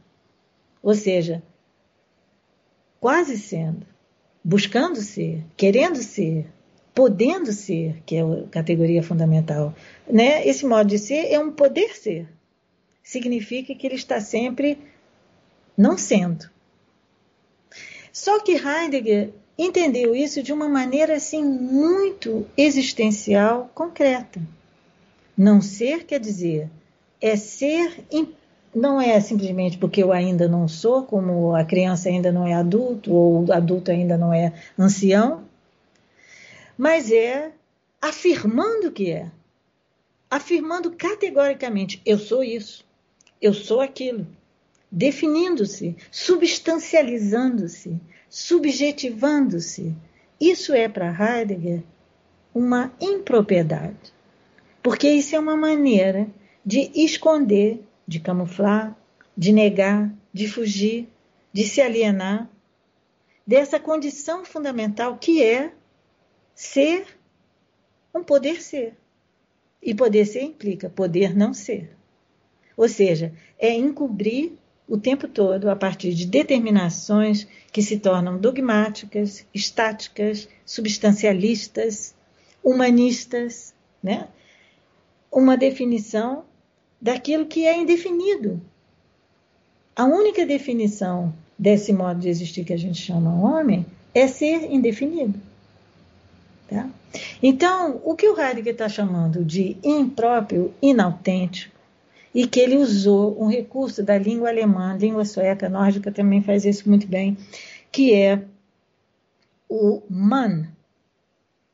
E man, né, com, coloca mais um N nele, fica homem, quer dizer, fica muito bem para o negócio dele, mas a gente não tem esse impessoal, né, o nosso infinitivo é pessoal, né, é, e então eu traduzi por impessoal, certo? Então, Na língua alemã, nas línguas nórdicas, a gente diz isso. O nosso, talvez, é, Ortega y Gasset tinha razão quando ele diz que talvez a gente pudesse traduzir esse mano por agente. Né? A gente faz isso, a gente faz aquilo.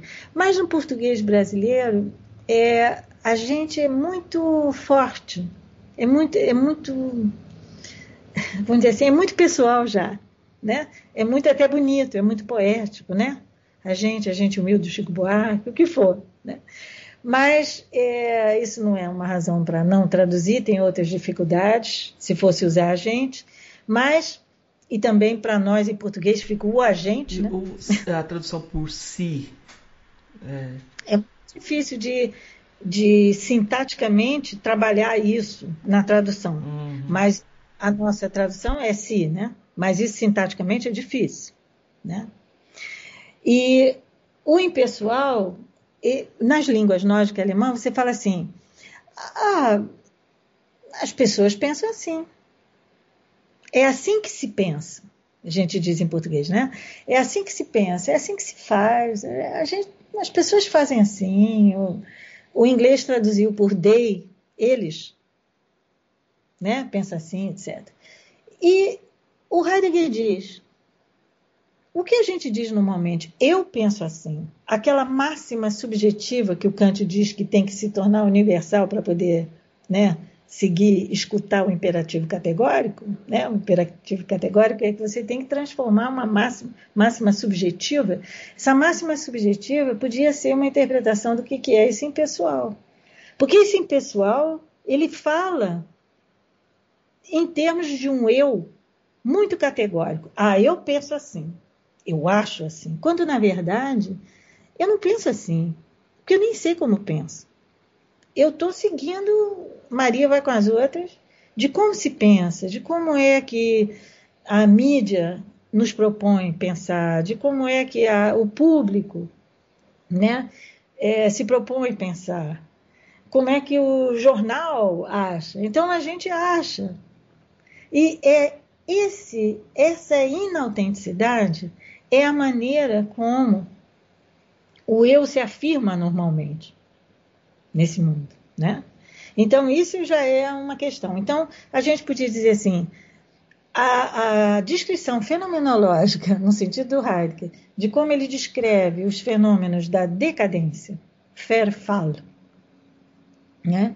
que no português até fica bom, porque tem uma cadência né? De ser. Essa decadência, que são como o impessoal pensa, né?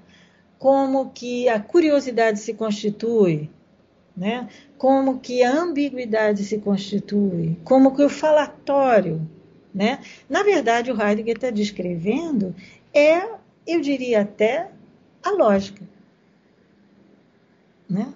Tanto uma, uma lógica discursiva, tá? que a gente tem os nossos critérios de validade, os nossos critérios até de verdade, como uma uma lógica que é, define o que, que é a, a posição dogmática.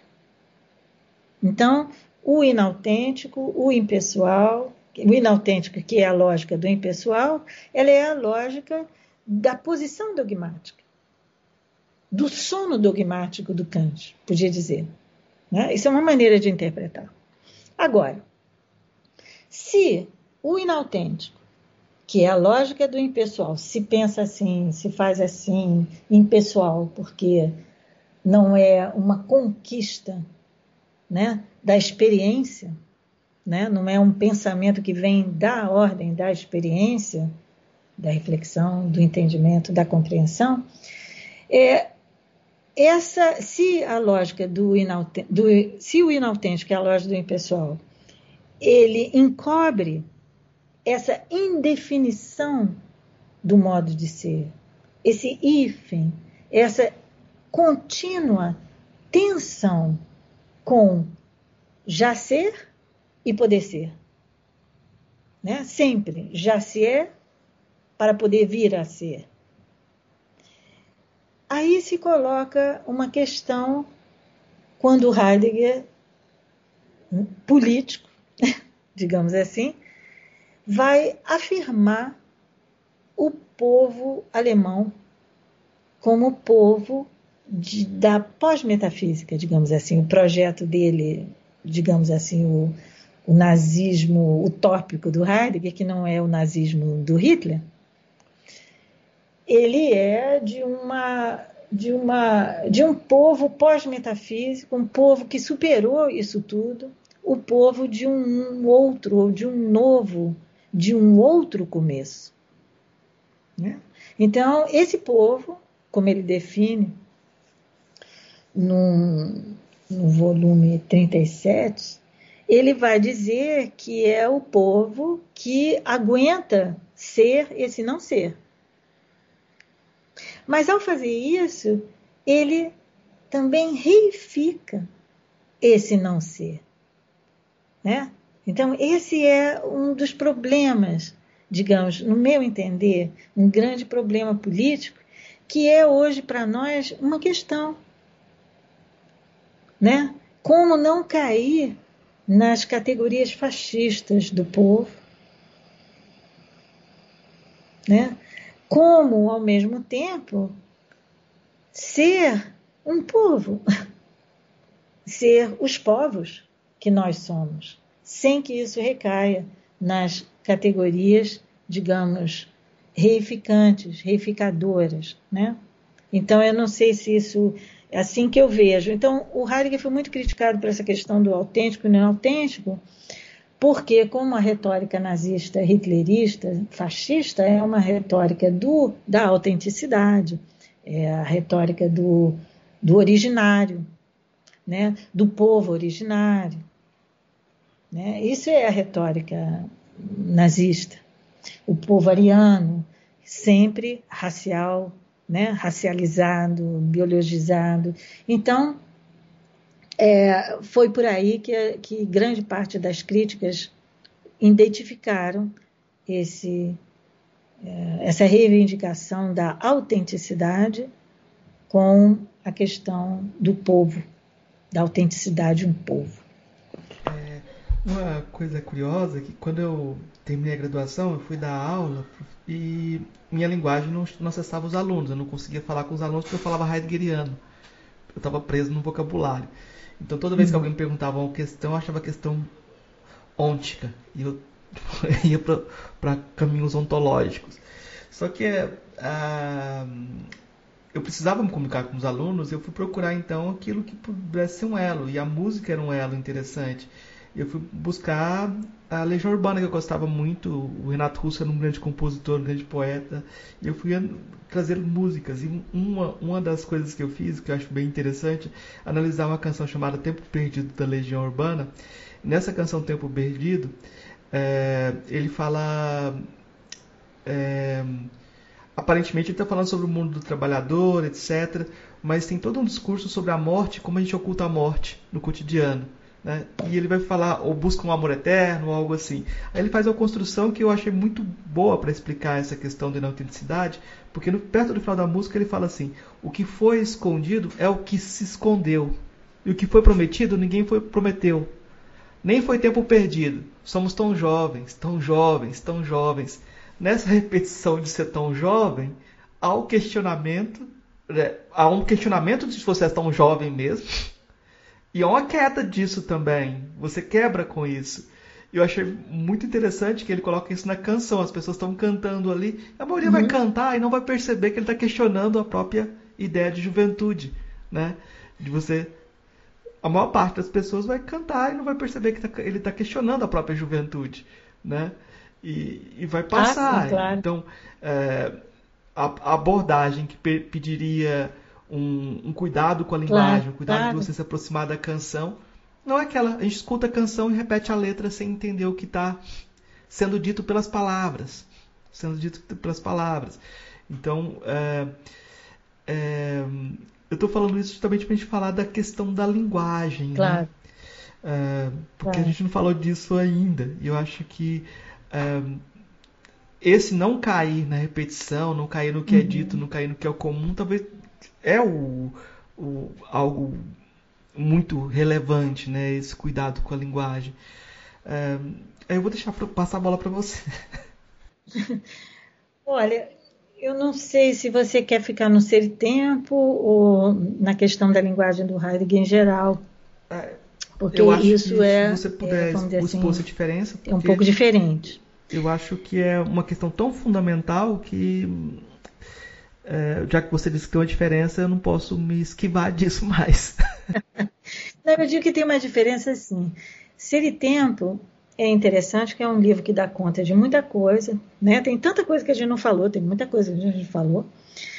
É, mas ele não tem, ele tem alguns, algumas reflexões sobre a questão da linguagem, mas o fundamental é uma discussão sobre o problema do sentido. Porque se a gente pergunta assim, por que, que o Heidegger quer tanto perguntar pelo mundo, se a questão é a questão pelo sentido de ser, é porque para ele mundo é uma dinâmica de sentido. Então, questionar a mundanidade do mundo é questionar o sentido de sentido, né? basicamente. Então, ele precisa disso para poder enfrentar a pergunta sobre o sentido de ser.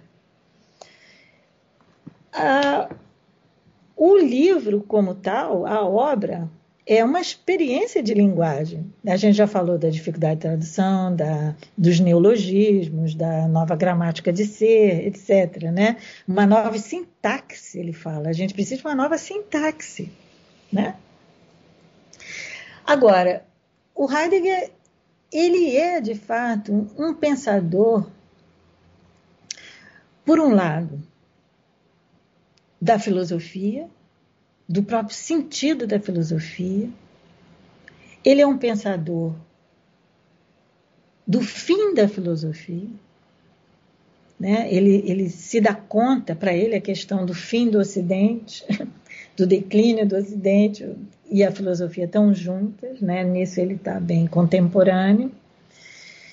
Agora, ele é um pensador do pensamento, mas não assim do pensamento, dos pensamentos. Claro que ele tem nessa obra gigantesca de 102 volumes, ele, com, ele tem uma narrativa da história da filosofia que é, é sedutora, porque ela causou um impacto tremendo, mas também problemática, porque é, ela fica com uma descrição a maneira como ele faz tão vira dogmática, ou seja, é assim o Ocidente. A história da filosofia é assim, né?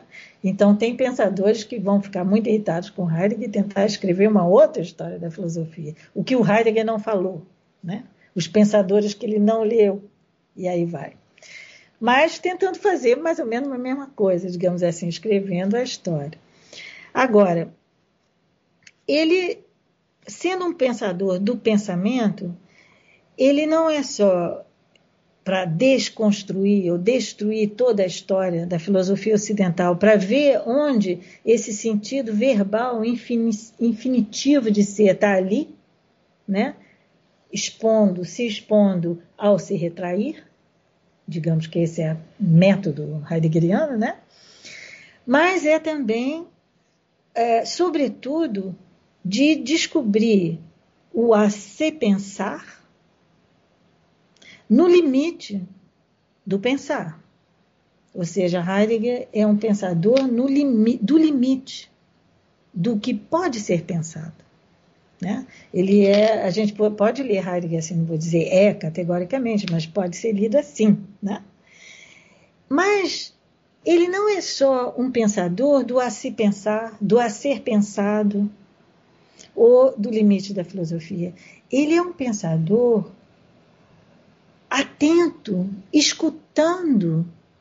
Né? Ele até propõe uma mudança de registro de um pensamento que é ocular para um pensamento orecular, digamos, usando o termo do manifesto, nossa, antropofágico, da escuta de como o pensamento vem à palavra, ou de como a palavra, ou melhor, a palavra vem à palavra.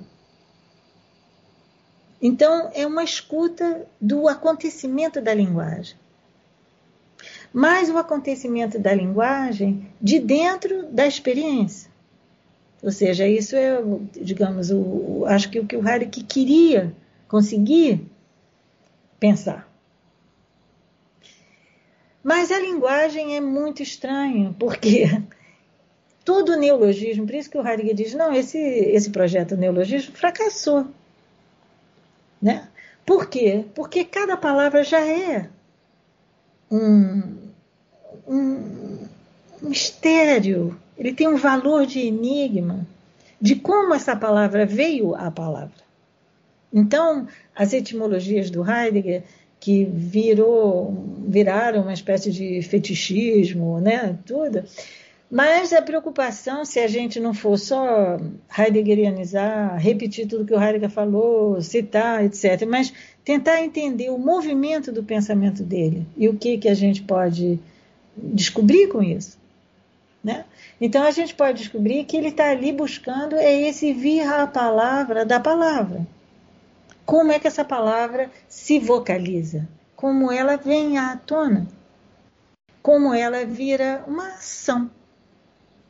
Né? Então, o cuidado com a linguagem é para Heidegger uma, uma tarefa fundamental da filosofia, mas é a tarefa de pensar dizendo. Esse pensar dizendo, esse dizer pensando, ou dizer o pensando, né? é ali que ele está, vamos dizer assim, nos momentos, como no livro dele, é, a caminho da linguagem, né?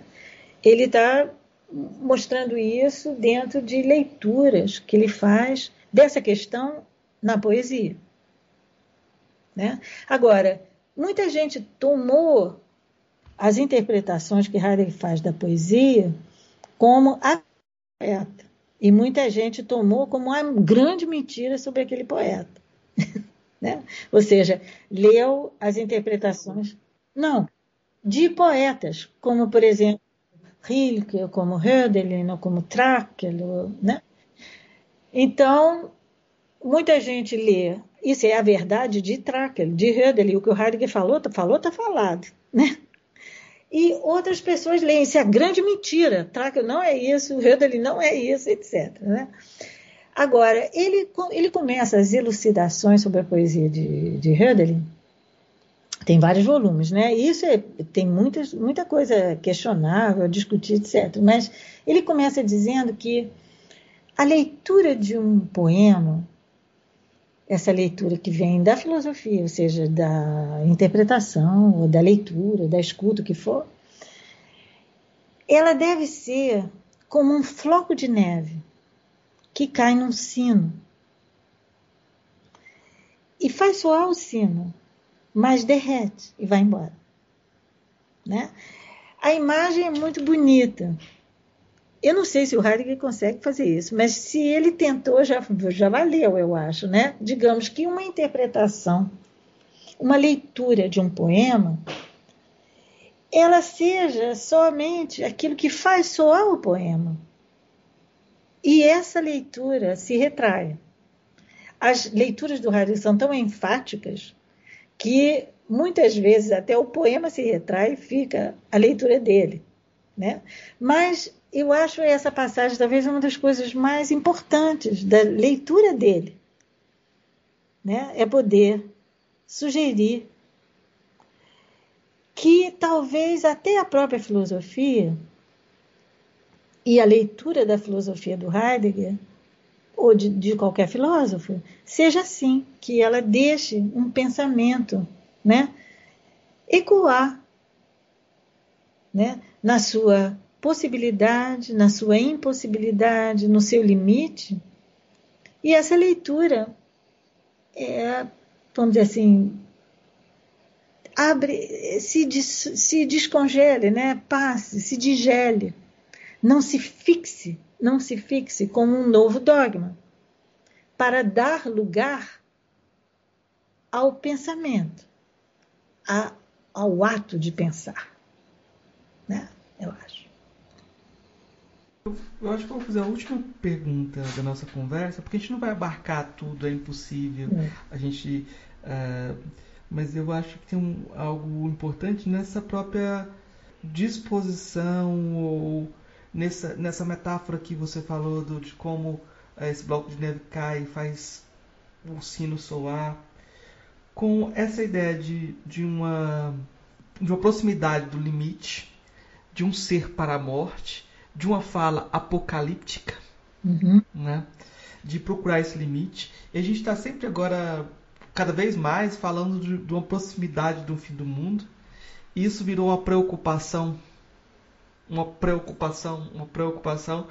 E dificilmente é uma ocupação, porque como você se ocupa com o fim do mundo, como é que você se ocupa com o fim do mundo?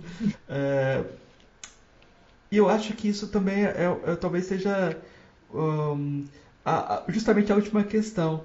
É, como que você vê, como você faz essa crítica é, dessa posição, né, dessa posição apocalíptica? Olha, eu tem um texto do Kant que eu gosto muito que chama o tom apocalíptico da filosofia, né? Na filosofia. É eu estou fazendo um título reduzido do título, né? Do Kant são geralmente longos. E eu acho que o Kant chama atenção para uma característica dessa filosofia que é o Ocidente, ou que é ocidental, que é de ser essa filosofia, digamos, grega, que é realmente de ser uma filosofia apocalíptica, ou seja, entender que toda a história da filosofia está dizendo assim, bom, eu estava dormindo, precisa acordar, né? A filosofia vai e acorda quem está dormindo, né? A filosofia põe luz no, no escuro. A filosofia racionaliza e põe ordem no caos. A filosofia dá fundamento para o que não tem fundamento. A filosofia, basta Kant, ela vai assegurar com uma teleologia, teleologia, o acaso, né? A coincidência, né? E ao fazer isso, a filosofia ela já está sempre comprometida desde o começo de que o acontecimento de um sentido mais esclarecido, mais baseado, mais fundamentado, mais científico, mais racional que for, ela é sempre resultado de um abalo de um sentido.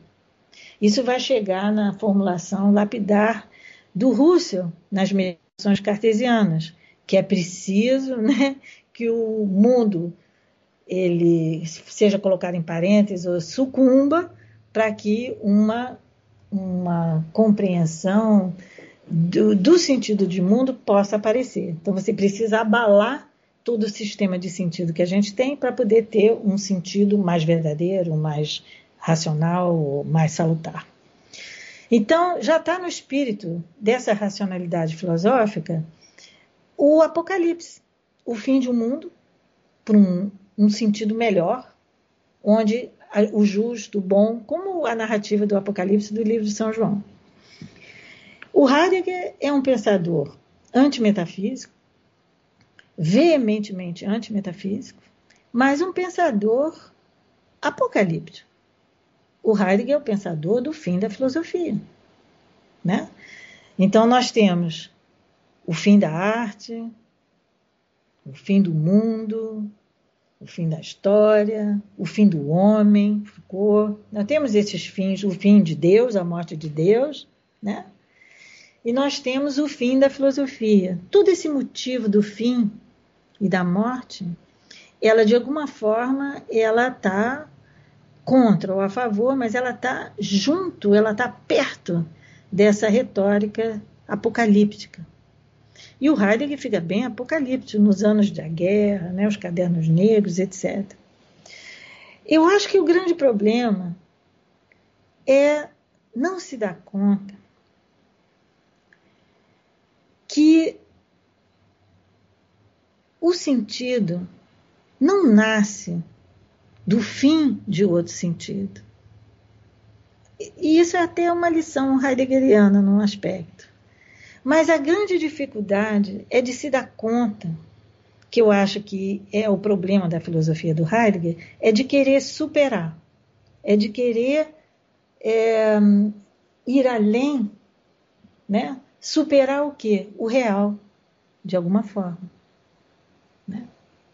Superar o real quer dizer a maneira desviada, a maneira inconsciente, a maneira alienada. Claro que temos que superar a alienação, né? Precisamos de consciência, imagina que estamos vivendo no Brasil, óbvio.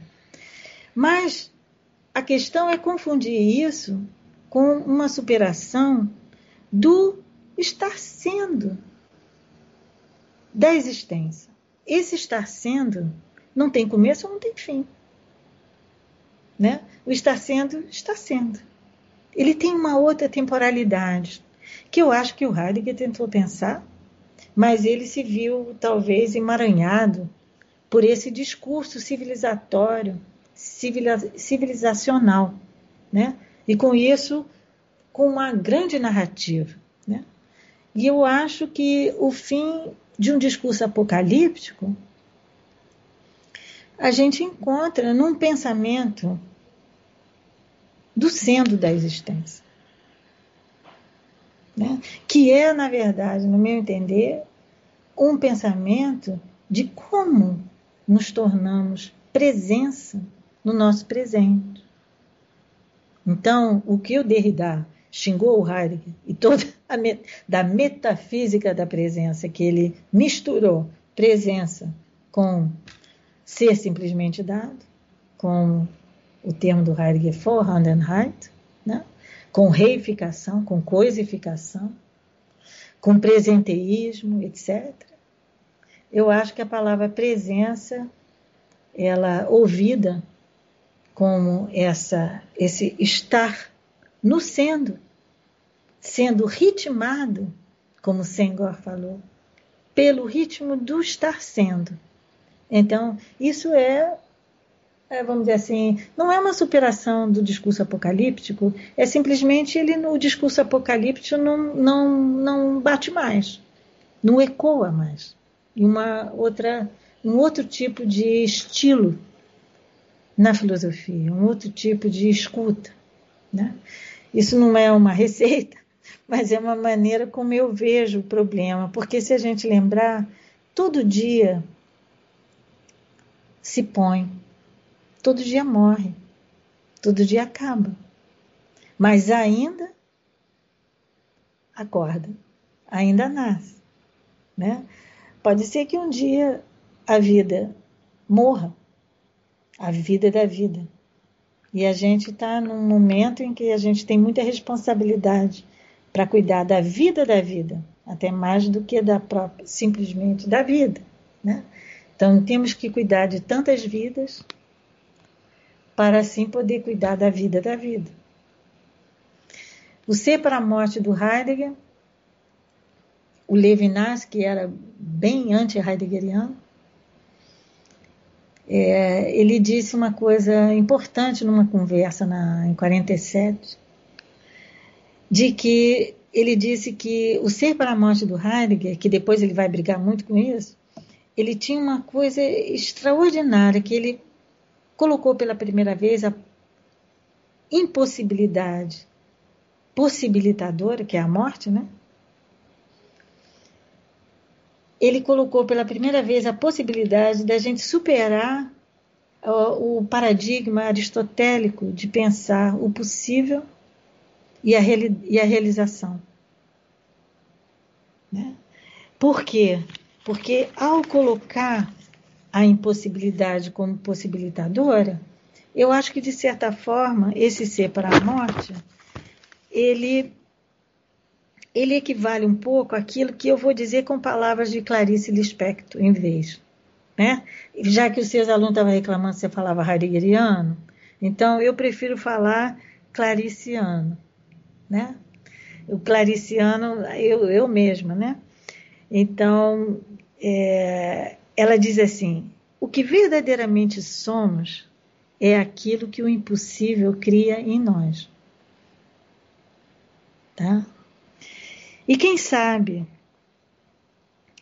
é, a sua seja a história de uma impossibilidade tocada, E tocar, ser tocado pela impossibilidade é sentir a via pulsando nas veias, a vida pulsando nas veias.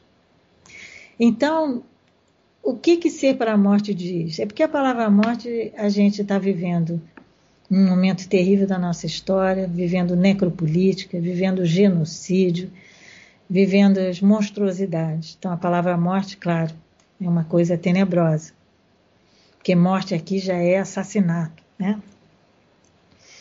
Mas o que ele está querendo dizer é que ser tocado pelo impossível, né, e não só pelo possível, é poder realmente transformar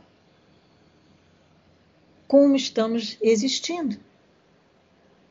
Né? De uma maneira muito é, tremenda, diria a Clarice, né? sentindo como a vida pulsa nas nossas veias. É, é o que eu diria. Ótimo. Eu, eu vou. É, tenho três questões é, mais simples, eu não diria mais simples, mas que pedem respostas mais curtas, mas a senhora responde como achar melhor. É, a primeira delas é o que é filosofia? Eu acho que a filosofia, ela é, se ela tiver ainda algum sentido, essa palavra grega, intraduzível, né? falada em todas as línguas com sotaque, se ela ainda fizer um sentido e não for entendida só como esse projeto racional, ocidental, etc., mas ser entendida como é, esse modo de ser, que a gente chama de presença humana na vida e no mundo, que é uma presença onde pensar e dizer estão tremendamente ligados, mas ligados de uma maneira, vamos dizer assim, quase trágica ou sincopada, né? uma nunca equivalendo totalmente ao outro, ele é a experiência humana de pensando poder transformar-se no incompleto. Não transformar-se no completo, mas transformar-se no incompleto. Ou seja, poder viver, existir numa atenção e num cuidado com a vida, com o mundo, com os outros, na sintonia, o ritmado por estar sempre por um fio. Então, é descobrir que somos saltimbancos numa corda. E a nossa vida é por um fio. E o que, que é pensar e dizer quando se incorpora e encarna esse estar por um fio. Eu acho que a filosofia é isso, por isso que eu acho que a filosofia é sempre o pensar e o dizer no limite do pensar e dizer, nunca na sua possibilidade total, né? mas justamente sempre lidando com o indizível, né? o impensável, o impossível nos tocando. Né? Isso eu acho que é a filosofia das, é, das filósofas ou filósofos que você conheceu pessoalmente, qual foi o que mais lhe impactou? Olha, é, é chato porque a gente conhece tanta gente, né? Os meus mestres, né? Meu professor, Emanuel Carrilhão foi meu professor, meus colegas, é, filósofos que eu conheço, encontro por toda parte. Agora, realmente teve uma, um filósofo que me impressionou muito. E ele foi um frei, Frei Hermógenes Arada. É, talvez seja até bom falar de um frei que é diferente de, de um religioso, que é diferente de um padre, que é diferente de um, sei lá, de um apologeta, que é diferente de um de um crente, né? é falar de um frei que era uma, uma experiência de pensamento realmente é, atado no corpo da experiência. Eu acho que a grande lição, mesmo Frei Hermógenes tendo sido assim, era um, um, grande, conhecia muitos textos, estudou com muita gente, etc. Mas a sua, o seu modo de pensar, que era muito criativo, era justamente por mostrar um pensamento que está atado no corpo da experiência, ele vem desse corpo. Tá? Ele vem de um fazer. Né? Ele não vem de, é, vamos dizer assim, combinatória de conceitos, de palavras, de citações, de, de erudição ou de ambição, em várias formas. Então, essa é uma, foi para mim uma experiência, embora ele jamais diria que ele era um filósofo, talvez, ele ia sempre dizer que ele era um frei, era uma pessoa muito espiritual, etc. Então, mas é um, um, um modelo, digamos assim, se puder dizer, que me impressionou. Mas conheci muitos, muitos, conheci pensadores e conheço né, é, escondidos e velados debaixo do, do filósofo. né? A coisa mais espetacular é encontrar um, um, pensador debaixo da capa da filosofia, da capa da academia. Né? Mas isso é raro, mas existe. Né? É, parece o contrário daquela, daquela história de é do Heráclito, né? Que ele estava se aquecendo no fogo? Não, agora eu esqueci. É, então... é do Heráclito que estava se aquecendo no fogo. E o pessoal, ele diz que em todos os lugares tem filosofia, inclusive aqui. Parece que na academia é mais difícil de dar certo essa afirmação, né? Porque ele estava na casa dele. É ele estava ele tava assando um pão. Aí o pessoal falou: Puxa, eu vim encontrar um filósofo. O pessoal devia estar procurando o filósofo do Rodin, né? Com aquela cara assim e encontrou um filósofo fazendo pão no forno, ali perto do forno, no fogão, e aí ele disse: Olha, aqui também moram os deuses. A gente pode dizer: aqui também mora a filosofia. Né? Agora, é, eu acho que a filosofia, é, o Kant dizia que todo mundo, todo mundo pensa. E ele também era muito crítico ao filósofo de, da academia, né? o filósofo de profissão, que ele dizia, né, problemática. Mas eu acho que a filosofia é também é o seguinte: a gente, todo mundo pensa. Pensar a gente faz toda hora. Eu penso no, na pessoa que eu estou com saudade, eu penso nas minhas filhas, eu penso no que eu vou fazer amanhã. Pensar quer dizer muita coisa. O Descartes, mesmo na terceira meditação, dizia para ele pensar era querer, era odiar, era amar, tudo isso era pensar. O Descartes, o Heidegger não leu bem o Descartes, mas tudo bem. Minha briga com Heidegger até passa pelo Descartes, mas é outro problema. Mas é, o, existem momentos de intensidade onde ver que estou vendo, dizer que estou dizendo, né? escrever o escrever, esses momentos que a gente descreve como meta, né? E são os momentos de intensidade num fazer que são o momento da filosofia. Né? Esse é o momento. Né? Aí, é, então, isso é raro. Né? E não dá para a gente ser tão presente, digamos assim, ao, ao estar se fazendo da existência o tempo todo. Isso seria loucura. Né? Por isso que o Heidegger diz: o homem é inautêntico sempre, né? porque ele não aguenta esse momento de presença, de intensidade, onde se pode ver esse ver, se pode sentir esse sexto sentido, dizia Aristóteles, né? onde se pode sentir até o sentir. Né? Esse momento de intensidade é realmente o instante em que a filosofia é, começa ou aparece. Né? E isso aparece em várias civilizações, em várias culturas, né? Acho que é como. Ele equivale um pouco a um, um rito iniciático. Mas não para entrar numa seita, como muita gente, a gente ocidental acha que entra numa seita e fica lá heideggerianizando, pitagorinizando, né, assim, adorneando, né, etc., delesiando, mas não é uma seita, né? É poder poder fazer como eu escutei uma lenda muito bonita uma vez dos índios Camaiurá. Talvez a gente possa, sei, meio começar a, a chegar ao final, mas é, diz que tinha um índio que ele era ótimo, ele era o jovem, ele era o melhor da luta. É uma tribo conhecida por ser muito boa de lutar. E ele então, a tribo ia viajar toda para lutar, né, numa luta marcial, uma dança com uma outra tribo, e ele estava todo animado porque ele era o melhor. Mas aí o cacique e o xamã, me lembro agora, disse: Olha, você não vai.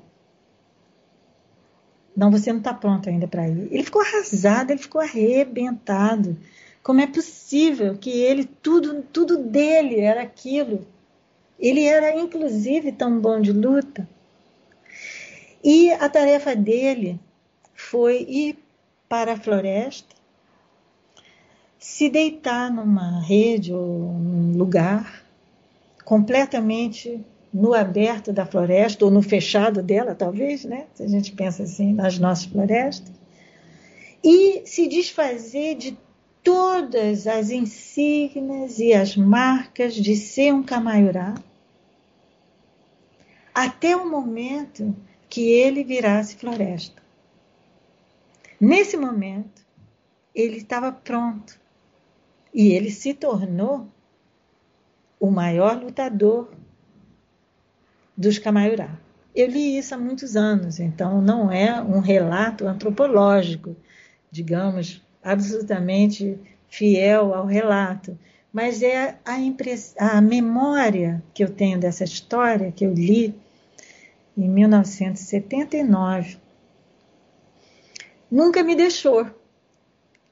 Né? Que eu acho que isso é o rito iniciático da filosofia. Né? Poder abrir mão dos ismos sempre, né? dos dogmas. Eu tenho mais uma pergunta depois das indicações. Essa conversa, essa, esse, essa historinha era ótima para a gente fechar, mas eu preciso fazer a última pergunta, que é qual o seu, seu filósofo ou filósofo favorito? O filósofo, o filósofo favorito? Olha, isso vai variando, né? Eu, quando eu escrevi meu, há pouco tempo um livro sobre Descartes, é, eu, eu realmente, eu não vou dizer que me apaixonei por ele, porque assim é demais, mas digamos que descobri coisas maravilhosas em Descartes, um pensador que é um escritor, que é um, assim, um pensador do gerúndio, assim, perto de mim. Né? Você citou a Clarice Lispector também. Não, eu não estou dizendo que Descartes é meu favorito, eu estou dizendo isso vai variando com a sim, sim, tá, sim. né? Então sim. eu diria para você que eu acho, por exemplo, que muita gente já me acusou que eu sou uma que eu sou do lado da, da poética, do, do da filosofia, e, portanto eu não sou filósofa direito. É, eu cada vez mais descubro num poeta como Paul Valéry, numa escritora como Clarice Lispector, grandes pensadores. Por isso, mais filósofos que filósofos. Porque, para mim, a filosofia é um, um modo de pensar, onde a arte é um outro modo de pensar. Né? A filosofia pensa por conceitos. Eu acho que as a arte plástica, a pintura, por exemplo, pinta por. Em, em, alemão eu consigo fazer a palavra, em sueco também, em português eu não vou conseguir. É, por não conceitos, mas imagenceitos. né? São as imagens que são os conceitos. E na literatura, um pensador como Valéry pensador, um poeta pensador, claríssima, escritora pensadora. E o último livro que eu escrevi, um livro que na verdade é mais para Clarice do que sobre, é um livro sobre o que, que é pensar para Clarice. Acho uma grande pensadora, uma das maiores. Né? E tem vários outros pensadores enormes, mas acontece que eu estou nesse nessa vibração. É, eu, eu, daqueles que eu já ouvi uh, ouvi a senhora citando, uh, eu lembrei aqui do Pasolini também, que é outro que a gente tem em comum também, essa admiração do Pasolini. E aí a gente vai começar para as é, indicações, e eu vou indicar o livro O Fascínio da Ambiguidade, que acabou de sair, e que o, o Pasolini é um, um dos interlocutores para a gente pensar o Brasil de hoje, né? Uhum. Eu acho que o leitor vai pode ir atrás dessa indicação, né?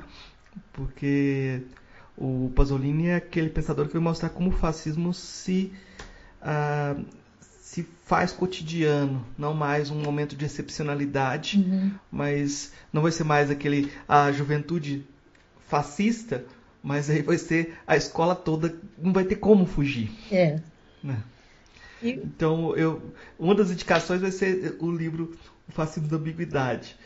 É, o que, que, você, o que você indicaria, indicaria para os nossos ouvintes de, de leitura? De, Outro que eu indicaria foi, é justamente a arte de pensar os ensaios filosóficos do Paul Valéry. E eu acho que em junho vai haver uma live, a gente vai fazer um lançamento do, desse livro, né? Além do fascismo da ambiguidade. Tem muita, muita coisa para ser lida, né? Muita coisa, muita coisa boa, muita coisa ruim também. né? Mas eu digo assim, das, das, últimas coisas que eu fiz, e espero que o meu livro sobre a dedicado, um livro para Clarice, sobre Clarice, desde Clarice, Espero que ele saia esse ano e a gente possa indicá-lo. É, tá certo. Então, eu queria agradecer a professora é, Márcia e deixar o espaço aberto para dar o recado final dela nessa conversa, o que é, divulgar o que ela quiser divulgar, e agradecer também pela, pela abertura e disponibilidade para essa conversa. Olha, a única coisa que eu posso dizer é o seguinte: eu tenho muita coisa para dizer, mas eu queria dizer: fora Bolsonaro, fora fascismo, né? Vamos realmente lutar por, pela liberdade do pensamento, fundamental. Não dá para dizer outra coisa agora. e aí, gostou do nosso episódio? Espero que você tenha gostado. Filosofia Pop é um podcast que procura abordar a filosofia como parte da cultura. A gente lança episódios quinzenalmente. De quando em quando tem um episódio diferente, um episódio temático especial. Né? Você pode encontrar mais informações sobre o podcast, mais textos e outras, outras referências no site filosofiapop.com.br. Mas eu vou pedir para você seguir a gente então uh, no nosso canal no YouTube, no seu agregador favorito de podcasts, uh, acompanhar a gente no, no Twitter, nossa página no Facebook ou Instagram. No Instagram nosso perfil é podcast Filosofia Pop, tudo junto. Se você quiser mandar um e-mail para a gente, nosso e-mail é contato@filosofiapop.com.br. A gente mantém uma campanha de financiamento coletivo no Catarse e a ideia é arcar com os custos de adição e hospedagem. O Catarse do Filosofia Pop é catarse.me barra filosofia underline pop. Mas o mais importante para a gente é contar com o apoio de vocês, com comentários, sugestões, é, dando aquela força também, indicando para amigos. É, espero que você tenha gostado desse episódio. Até então, pessoal. Até o próximo episódio.